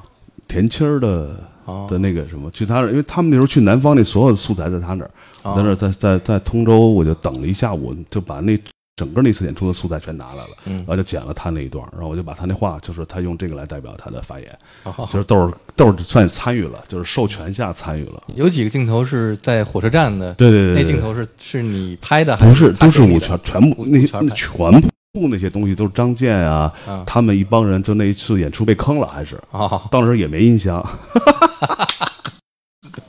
到了渔人码头，到那一看是，在哪儿啊？那次在无锡还在哪儿？反正他们就一帮人就去了，然后也没音箱，然后但是那些全部的，他他都是他们自己拍的。我记得那一次他在那儿演是好多人去看，以为是看黑豹的窦唯，不是，我跟你说，我其实有段没剪进去，但是那些素材我都给了，现在所有所有的资料，嗯都给了北大图书馆。其实那个我那个拍的全部素材，现在我都好像是东海音乐节，是不是？不是音乐节，就是一小破酒吧，啊几乎就没人。那他为什么能去那儿啊？不知道，反正他就去了。去完了之后呢，在路上他们就就是一路玩过去的嘛，挺开心的。但到那之后完全不是那个样子啊，那就是豆儿的方式。然后还有一个，就我觉得这事儿我得采访你有点，嗯嗯，就是张楚在中戏，他比我进驻的早，对他在中戏是什么样子的？他在中戏呢是，我不说了，是小张扬带来的。嗯小张扬呢就老去中戏找我高一班的戏文系的赵伟、王伟王伟，王王王伟啊，王这就不熟了啊啊，他跟他熟。啊，然后呢，他去找王伟，然后王伟呢就介绍说我们中戏有一个懂摇滚的，嗯嗯，他就来找我，嗯找我呢，看着我那儿有那么多磁带，说我得给你介绍一个人，嗯嗯叫张楚。嗯但那个时候呢，我虽然没见过张楚，我嗯听说过张楚，从跟谁呢？嗯，在周越家。哇，周越，为什么周周越家呢？因为周越那时候是中路的设计，哦，然后我老去周越，周越他们家住二十四号楼，我们家住二十号楼，对我知道他们家。嗯去他们家呢，有一天就看见他那地上有一盘磁带，嗯上面写着“江江江嗯嗯嗯嗯”，然后那磁带上这个人特奇怪，这磁人一般就是照磁带封面都是正脸儿、嗯笑一下，嗯他那磁带封面是蹲在地上，嗯手捏成一拳头，然后怒目圆睁。我说你怎么这？我说这人挺怪的。嗯我说这音乐怎么样？嗯然后周越说还音乐还不错，你听听。然后你听嗯叫《走吧嗯，那歌西出阳关 对是在那张走吧里边吧？对，》，那音乐配器做的特别怪，但是一听那个歌词，在那个时代就是能写，除了像崔健那一类写一无所有，嗯其他的歌词都都是什么西北风那一类的。嗯嗯嗯嗯嗯然后我哎有印象，觉得这人不错，嗯有点意思。结果这个小张扬就说：“我给你介绍张楚。”嗯我说好啊。啊，有一天他领他来了，嗯。领那张楚来呢，就是小个儿，他穿一个灰色的这个绒衣嗯嗯。套头衫，嗯，全灰的啊。完了到我这儿，我给他听磁带，嗯。我们俩听磁带，听当时是我特别喜欢那个澳大利亚的乐队 In Nexus，、嗯嗯嗯嗯他说我也特别喜欢那乐队。然后他走的时候呢，我就拿那黑色记号笔，在他那个黑色的绒灰灰色绒衣上写上嗯 “In Nexus” 四个字母。我不知道人当时怎么想的，但是我就给你写着嗯，呃，这你们后来还半晌时他演出，好好学习，天天上当。上当，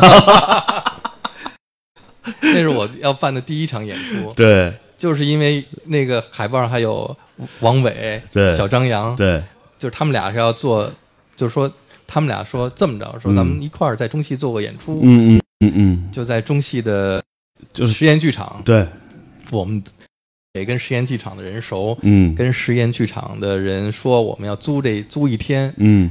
呃，我呢去跟张楚谈，嗯。然后张楚呢又说跟何勇一起演，嗯，然后就何勇的报童乐队和张楚。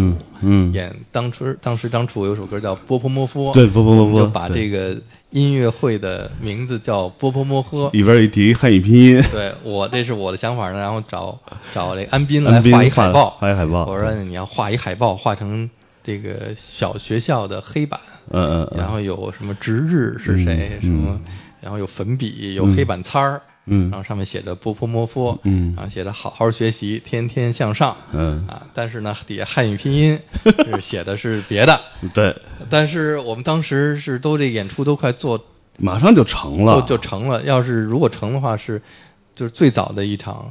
对对，而且中戏唯一的一场吧，但是但是如果要做成了以后呢，也是这样，就是到了现场以后发现没音响。但我不知道小张扬有没有安排音响设备，好像是音响设备是小张扬负责。对肯定是把你哥的卡拉 OK 厅的音响给搬过来了。对，然后那个是我就特新，那那那好像就在马上就成了，后来被人发现了，嗯，对，就玩那面了，我操！哎呀，好吧，然后所以嗯，还还挺严重的那时候啊，我差点就被你被开除了，逮起来被对逮起来了。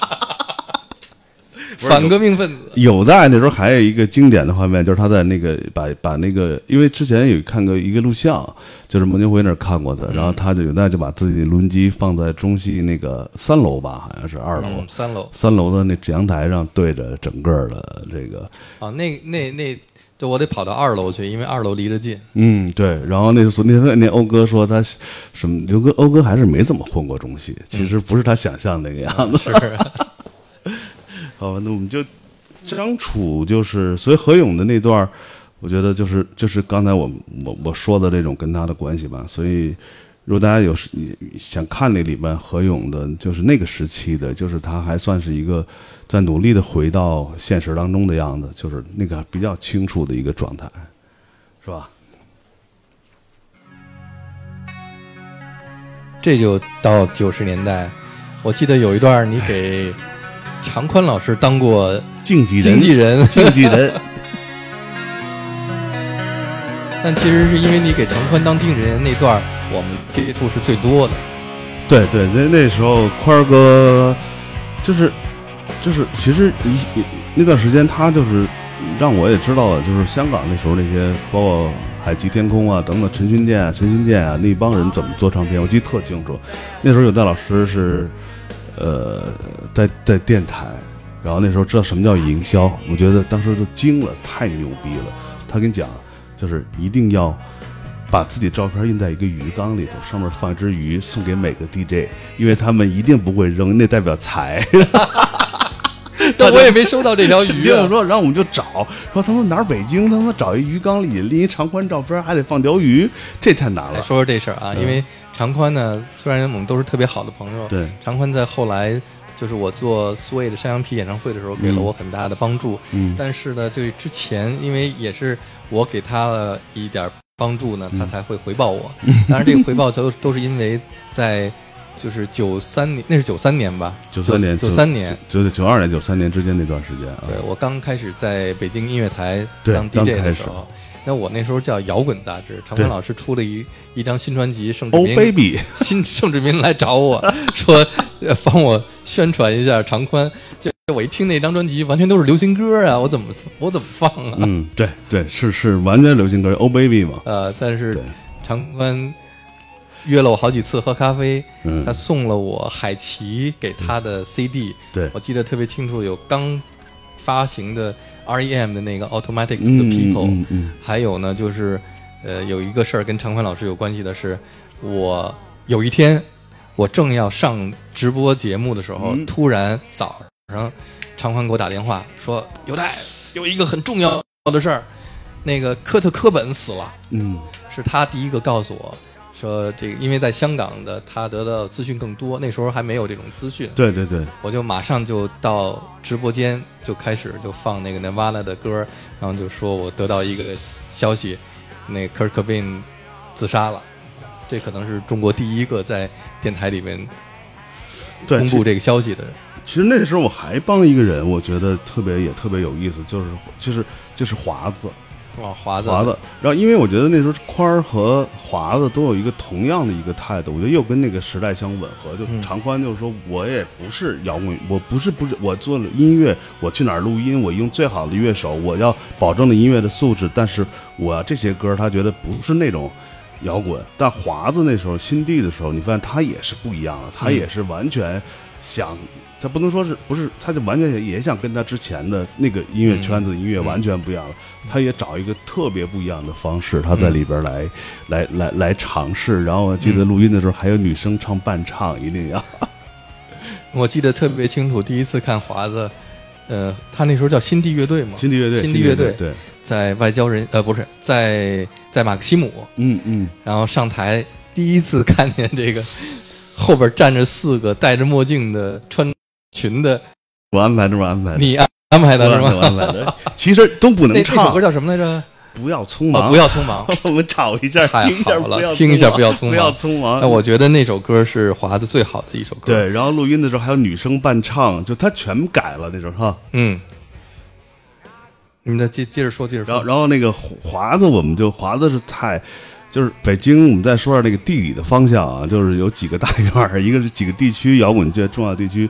刚才说中央歌舞团是一区啊，然后在王呃和平里中央乐团那是一带，还有一个叫全总文工团，什么王成啊、华子呀、呃季哥呀、伟哥呀、那是在西单西单，啊然后那个是又是一一个阵地。然后我记我给大家说一特别好玩的事，有一天，在就是所有人都住在季哥家，就是喝多了，他们家也不知道是什么人，就全住一地啊。嗯。这就是他父亲他母亲就一推门不知道是谁，嗯。然后有一天喝大了，孙国庆举一小提琴给烧了，说打倒古典乐，然后再游行真的跑步，这太朋克了，这的不知道什么什么人都有。烧的谁的小提琴？他不知道不知道谁，反正他举小提琴给点了。烧的是季哥他爸的小提琴，是？季哥他爸是跳舞的，哦反正不知道团里谁小提琴，啊说打打打倒古典古典音乐，然后在那院儿这不是红卫兵吗？最最多一个就是一个篮球场那么大，一帮人大了，你知道吧？就开始转着，举着小提琴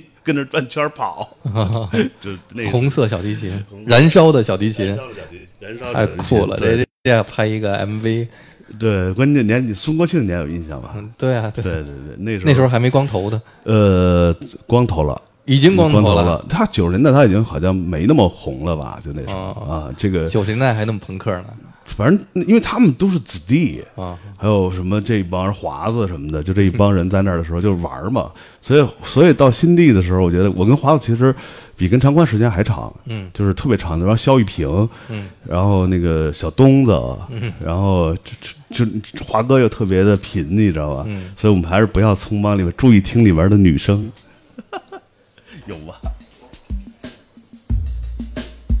是这版吗？不是这版，你听那个摇滚北摇摇滚北京那个。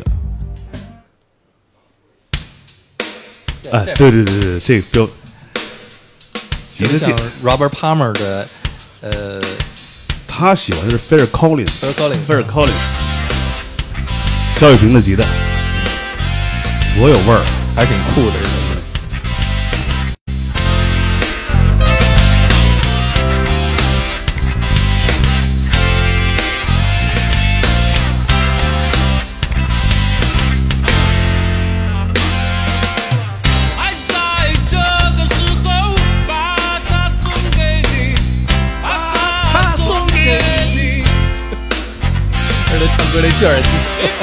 必须得穿成英伦范儿。当时黑色的西服，嗯白色的衬衫，华哥戴着华哥，黑色的小？领带，对，不不，衬衫一定要戴墨镜。戴墨镜，对，然后需要还是他特希望是一个 big band 的那种大乐队在后边，所以我们满胳膊能弄四个妞儿都其实都不会唱，就光嘴跟着扭。那四个妞儿是你的朋友吗？呃，我们共同的朋友有一个当年很著名的的果，啊，带着带着去过我的，呃，对，曾经跟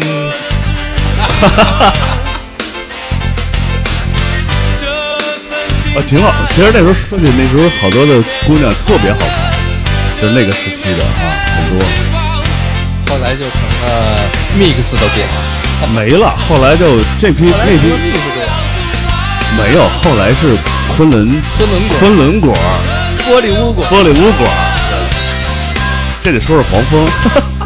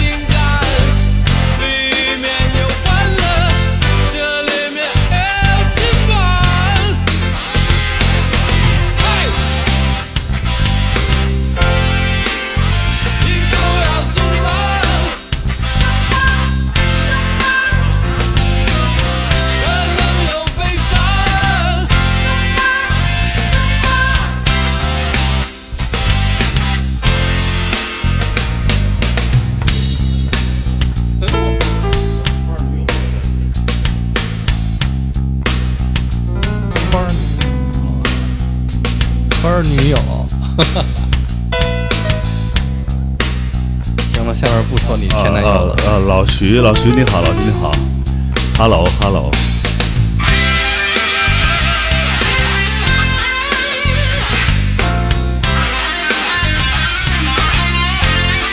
有没有盛志民的前女友啊？赶紧出来说两句。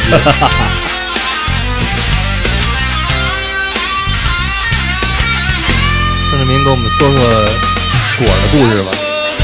我的故事今天就改天吧。改天。我的故事，好多人比我的说的要好玩的多，有意思多，我这还就是不行。准备听啊，一会儿一。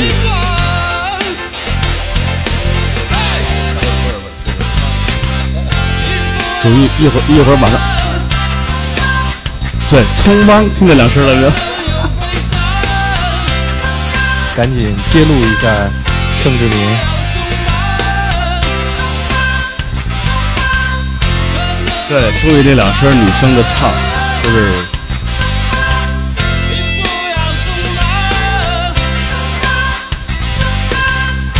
这张应该是老哥录的，还是在百花。这好像你对华子那时候还是挺挺挺挺帮忙的，而且还挺对我喜欢，就是看了这个他们在马克西姆那个演出，让我真的很一惊。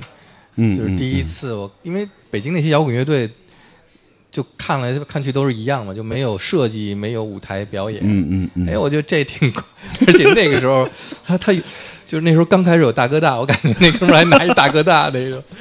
对啊，所以华子那时候他其实那个时候也是，其实他跟豆儿几乎是前后脚，嗯就是他是走向了这个这这个方向，但他其实坚持挺长时间嘛。后来现在基本上应该是，都是摇滚犯的错，哎，对对对，完了，经典这句话。都是摇滚犯的错。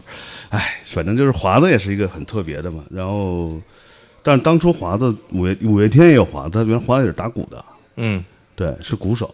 他打鼓的时候也挺特别的，对对对，我第一次认识华子，他是鼓手，他是鼓手啊我，想起来了。对对，他是五月他是鼓手天的，鼓五月手天的鼓手。哦，对对对，对我突然想起来，就是当时还有一个让我吃惊的，就是突然，哎，他不是鼓手吗？怎么上上台前面当主唱了？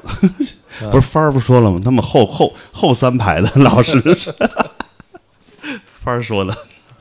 对，然后华子，然后后来再往后，对我我来讲，就跟音乐这关系慢慢的就就是没有那么近了，就是老开孟始做进入戏戏剧和电电影的的的生涯了。嗯，后来就变成坂本龙一教授范儿了。丽都版本龙二，电子音乐这一块儿你也开始接触了是吧？对对对对对对对对对。其实那时候我觉得就大家差不多嘛，咖啡底沫，啊，对，九十年代末，九十年代末，然后那个两千年初，八十八、九十九，然后九霄、Dan 不是那个 Didis、Didis Didis，还有那个在河边那个丝绒丝绒，嗯。啊，Didis 每天完嘴里咔嗒，啊，然后中拍中拍，然后那时候那时候就两千年的时候，就是你我那时候也拍了一部戏，讲了一个就是八零后小孩儿，嗯。十八九岁，然后那时候真的是被那帮孩子给惊着了。嗯，就是那时候已经小女孩已经跟之前的完全不一样了。然后那个就是大家已经到世纪末的时候，咱那种 happy 的、狂欢的。然后我记得刚才提到周越，就一直在八二八随时闪光灯闪起。然后八二八的描述一下，楼上有昆汀·塔伦蒂诺、姜文、王朔什么一堆人在楼上，楼下有北京的大流氓。对对，楼楼下是北京的大哥，在底下咔使劲摇着头，然后就是那哎，种我就一直想特别想问你的，就是从最开始，呃，混摇滚圈，然后是戏剧圈，嗯然后是电影圈儿，对对，是不是？其实最重要的目的是想细果啊，其实果儿没细着什么，这个我但是我这一老实人，目的都是为了主要目的就觉得那个就是，我觉得前两天我我我我你你听下你你听一下那个帆儿或者是嗯。讴歌的录音里边，他们永远重复最频率多的一个词儿是好玩儿。嗯你仔细听，那你回去听，我就一直在说好玩好玩。是是我觉得就是摇滚圈那几年的时候是最好玩的时候。然后你比如说每天的晚上在那个呃美术馆后街那拐弯那儿摆一长桌吃喝玩儿也好还，有在新疆村，新疆村，然后那马克西姆，然后那个那个华侨阿尔弗雷德偷鹦鹉，偷里面所有东西 鹦鹉，我们家还有一鹦鹉，还留着呢。对大壮家有一个鹦鹉，就是大壮塞到我的对包里的，拿走拿走。就是把你马克西姆的所有的那个餐具和那个鹦鹉全给偷了，就那时候特别好玩儿，然后到那时候就不好玩了，我就找一更好玩的嘛，我就认为就就就可能这是北京孩子一种那种，因为他他他他能回家嘛，嗯，对吧？他没那么大生活压力嘛，大不了回家赖着不用租房，对，不用租房，所以那时候跟老孟他们经常就是混六不炕。对，然后六跟老孟他们在一块儿一听，六不炕就感觉那盛志民他们家里全是大大通铺，不是那时候太混蛋了，什么到什么程度？就是我们家是那个三居室，就是那种老的苏联楼。有一次就是青铜器后来的时候，有一段时期就是我也帮过他们这忙，就没地儿摆练，把那个家伙事儿搁搁我那屋，把门一锁，就在楼里造起来了。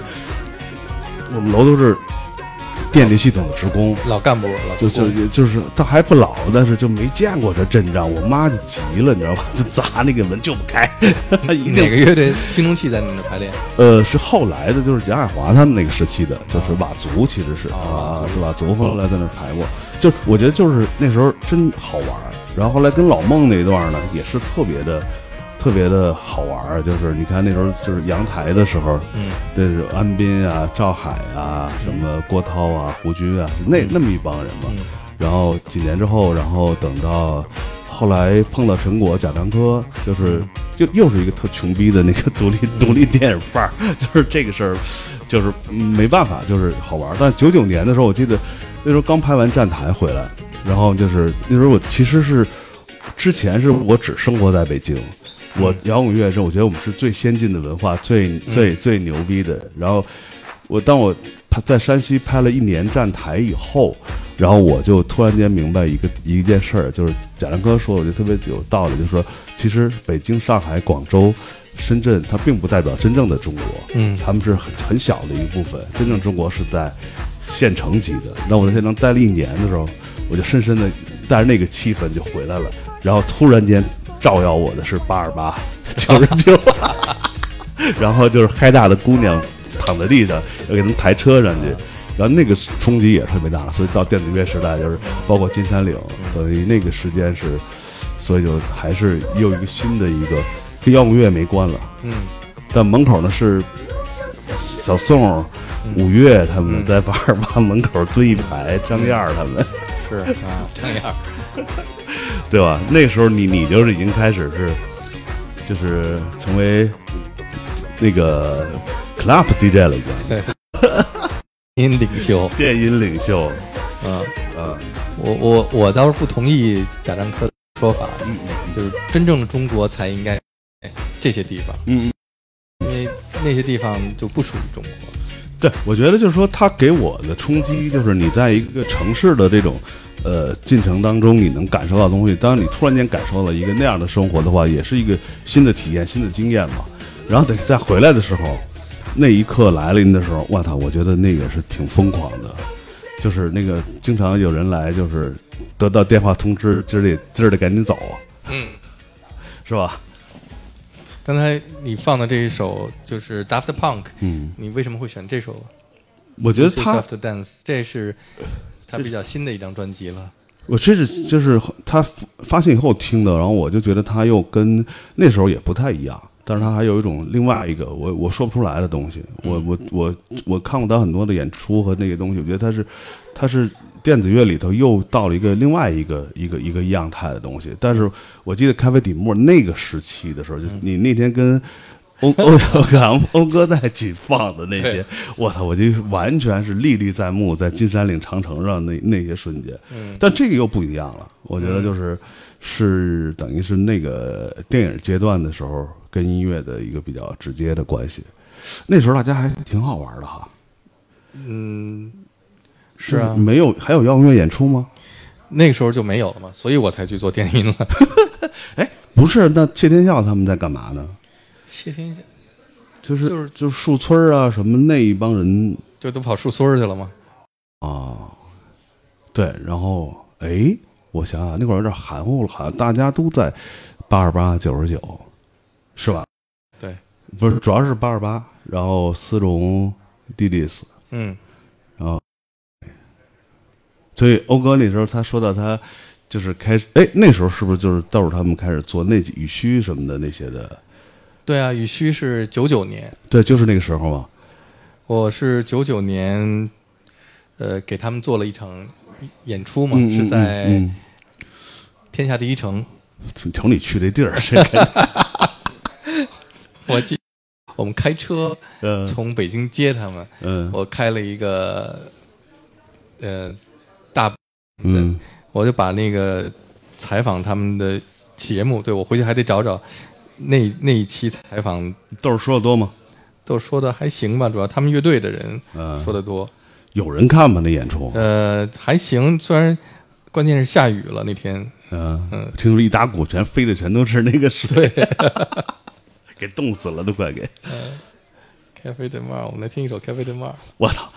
我记得那时候有一个老哥们儿老教，你知道吗？啊给我一样给我刻，那时候听刻嘛，刻了十几张开外地门给我拿。哎，谁还网上的朋友们有谁知道咖啡底沫？回应一下。花儿是是杏花的时候吗？哦哦，这张不是这张不是不是，找不着，它都都好像差不多。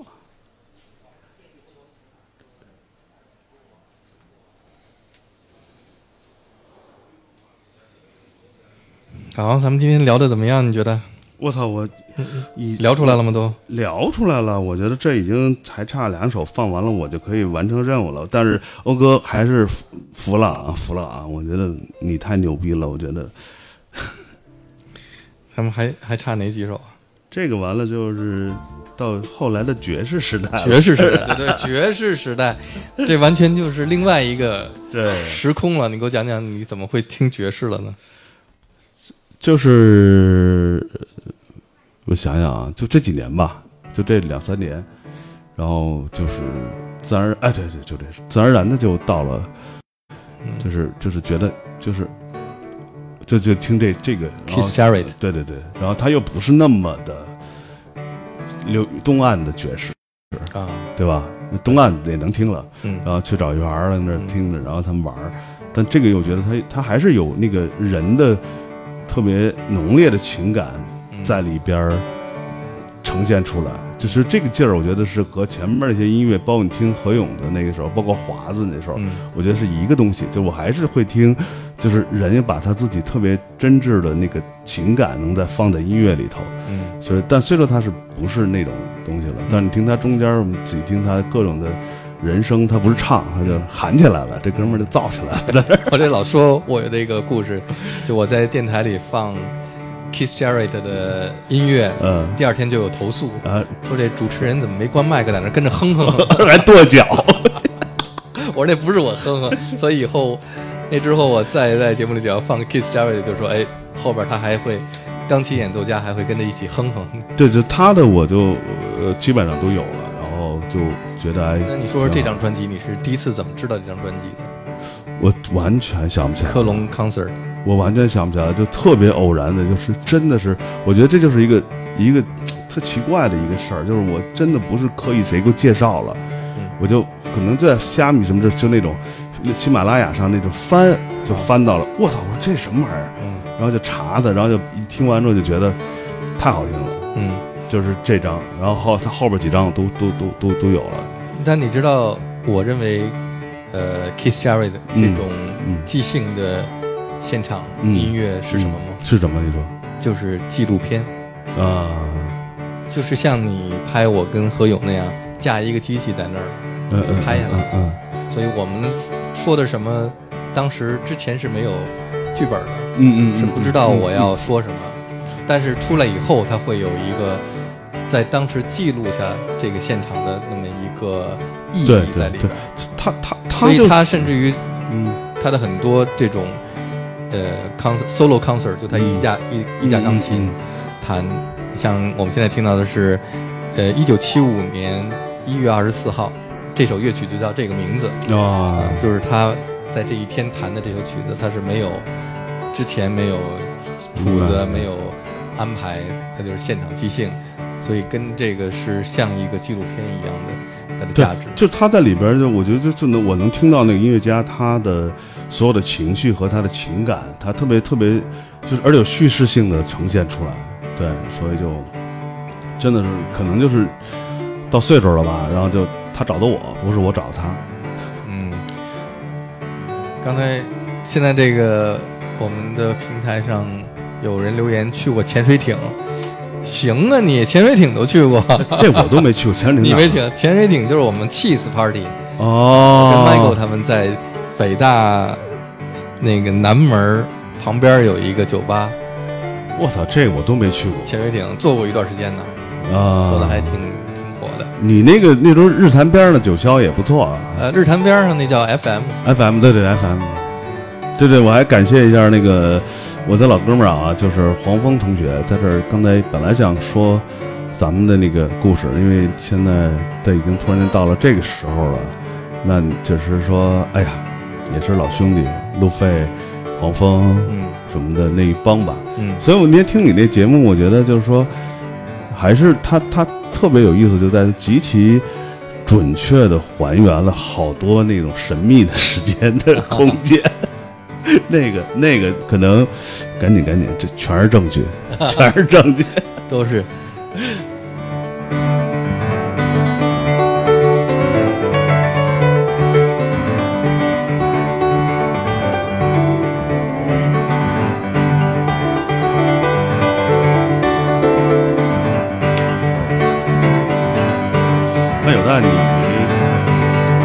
作为一个 DJ，你有没有想过干点别的？啊、就我我想干导演啊，这我这我知道。那个干干掉导演。干掉导演和干了导演是其实是两回事儿，呃，但是一是一回事儿。我觉得这里跟大家如果有在座的啊，我的朋友有没有在听的啊？然后有代是戏文系毕业的啊，他他是那个很好的导演，行，我下一个本子由你来导。没 有没有，没有还是你自己来吧。然后肯定我后来因为发现干不了导演这事儿，所以才当当了 DJ。因为对我来说，DJ 就是一个导演，我来导一个这个节目，因为我喜欢做一件事儿啊，是就我一个人，不跟人，除非比方说有一个嘉宾，这没问题，但还是我控制这一切。但导演，你是干导演这活儿，你知道，得太累了，跟各种协调啊，是是是，不是那个是我觉得就是你这个属于，但是导演和 DJ 有一件事儿，我觉得特别一致的。其实你一个电影两个小时的时间，和你你一般你做一 set 大概多长时间？也是一个半小时。我可以做五个小时对赛对对，就是其实其实这个导演干的工作，其实除他除了叙事之外，你也是在两个小时时间之内，你要把观众的情观众的情绪在你的手中掌握，他该起该伏，该该高该低，该难受该开开心。DJ 一样，我记得那时候经常去丝绒。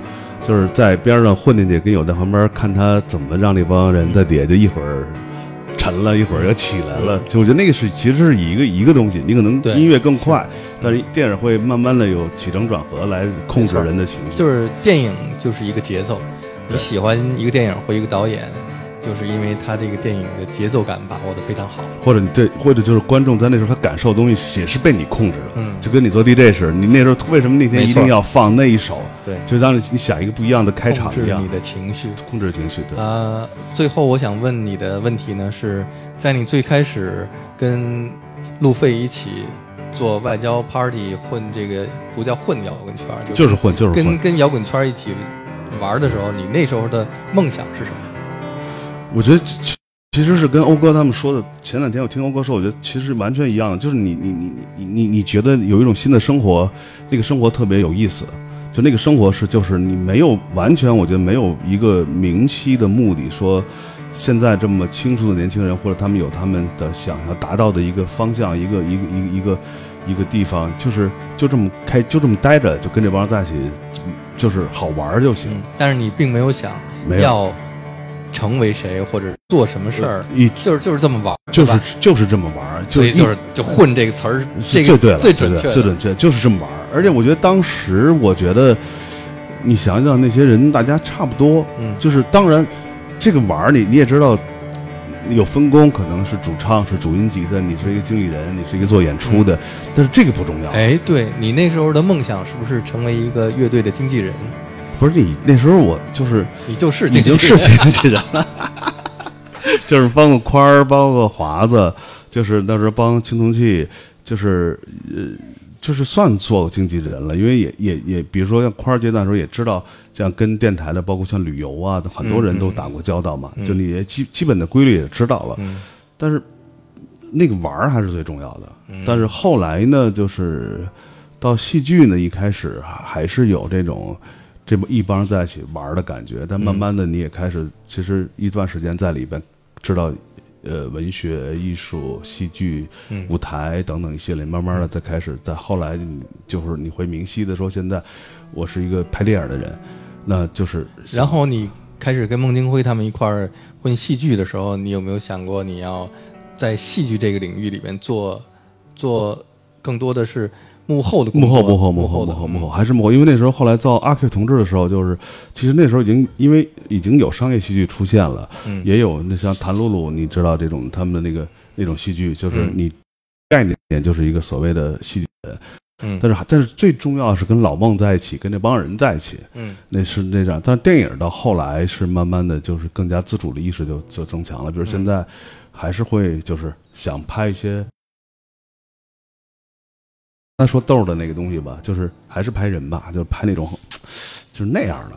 那你混电影圈的时候，那时候有没有想过，呃，你的梦想是成为一个导演导？是那个有了，所以你现在算是梦想成真了吗？呃，算是吧，就是也拍了几个片子，但是说，呃，我觉得就是嗯还想，反正再拍吧，再拍看怎么拍到更有意思的东西。就是，但是也不是现在的我觉得电影的行业里的那个方向，但是这个事反而你会越来越清晰的，因为你也看到跟你其实是像你，你还是按你的方式在在走，不是像豆儿，像张楚，我觉得我们现在反而不纠结那些事情，我们就是这样的，我们就是由由这儿来的，可能就是这样了。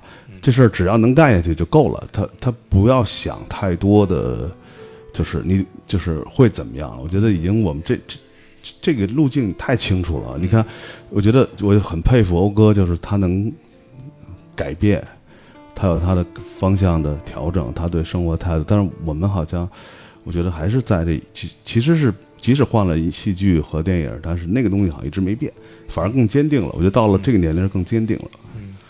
在我所有的认识人里边，我认为盛志民是最成功的一个，最成功的一个人，是因为他从我认识他小的时候，真的像他说的那样，就是呃混各种圈。然后我也没想到那时候他能够呃成为他现在的这样，至少有作品啊，对对对然后也有自己的，算是一个有有理想的人。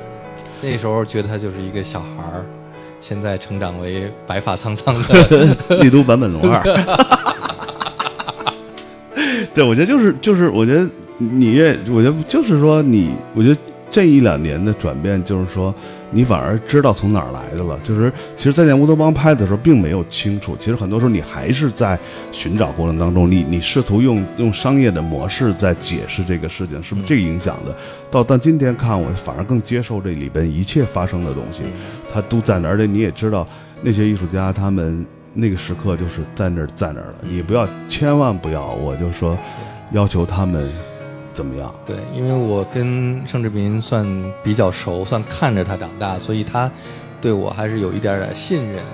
嗯、坦白的说呢，《再见乌托邦》这个纪录片，在他最开始筹筹备拍摄的时候，他就来第一个找的我，把他的想法跟我说了。嗯，但坦白说，当时我是不看好他这个纪录片的，嗯而且他后来拍完了以后呢，我虽然呃支持他和给他一些帮助，他让我干嘛我都去做了，但是呢，我在他后来呃自己剪片子的时候，我看了他那个剪片的一些素材的时候，我当时对他的这个纪录片啊，也觉得，嗯、他为什么没有一个自己的观点在这个纪录片里面，只是采采访了一些人，然后让这些人在说话，但是这些人呢又都是互不相干的。后来我上一次我们在这儿做这个放映座谈放映会的时候，我就说我现在来看，我认为这是我看的最好的中国的纪录片，是特别感谢盛志明那时候记录。所谓纪录片，真的最重要的就是记录，它的真正的价值就是这些人当年那个时候记录下，无论是何勇，甚至于是呃豆儿，豆儿，现在来看，再也不是那个时候的我们了对，啊！我还是那时候的我吗？你也基本上没变。我觉得你操，你是没变，他们 他们也没变。其实我觉得，其实他们是没变的。我觉得没有说他们变。其实那个时候，我觉得，呃，这个纪录片它是因为零九年最让我感叹的还是何勇，也特别感谢你记录下那一段何勇和我跟何勇的对话。嗯嗯嗯，那个是我认为是，呃，我跟何勇最好的纪念吧。对，我觉得其实是你们俩对我的，在纪录片来讲，你们俩对我的信任，就是说，我觉得最重要就是他们俩人在我在基基和我面前，他们俩人能那么坦诚的交流，所以我觉得那个是多年的老朋友了。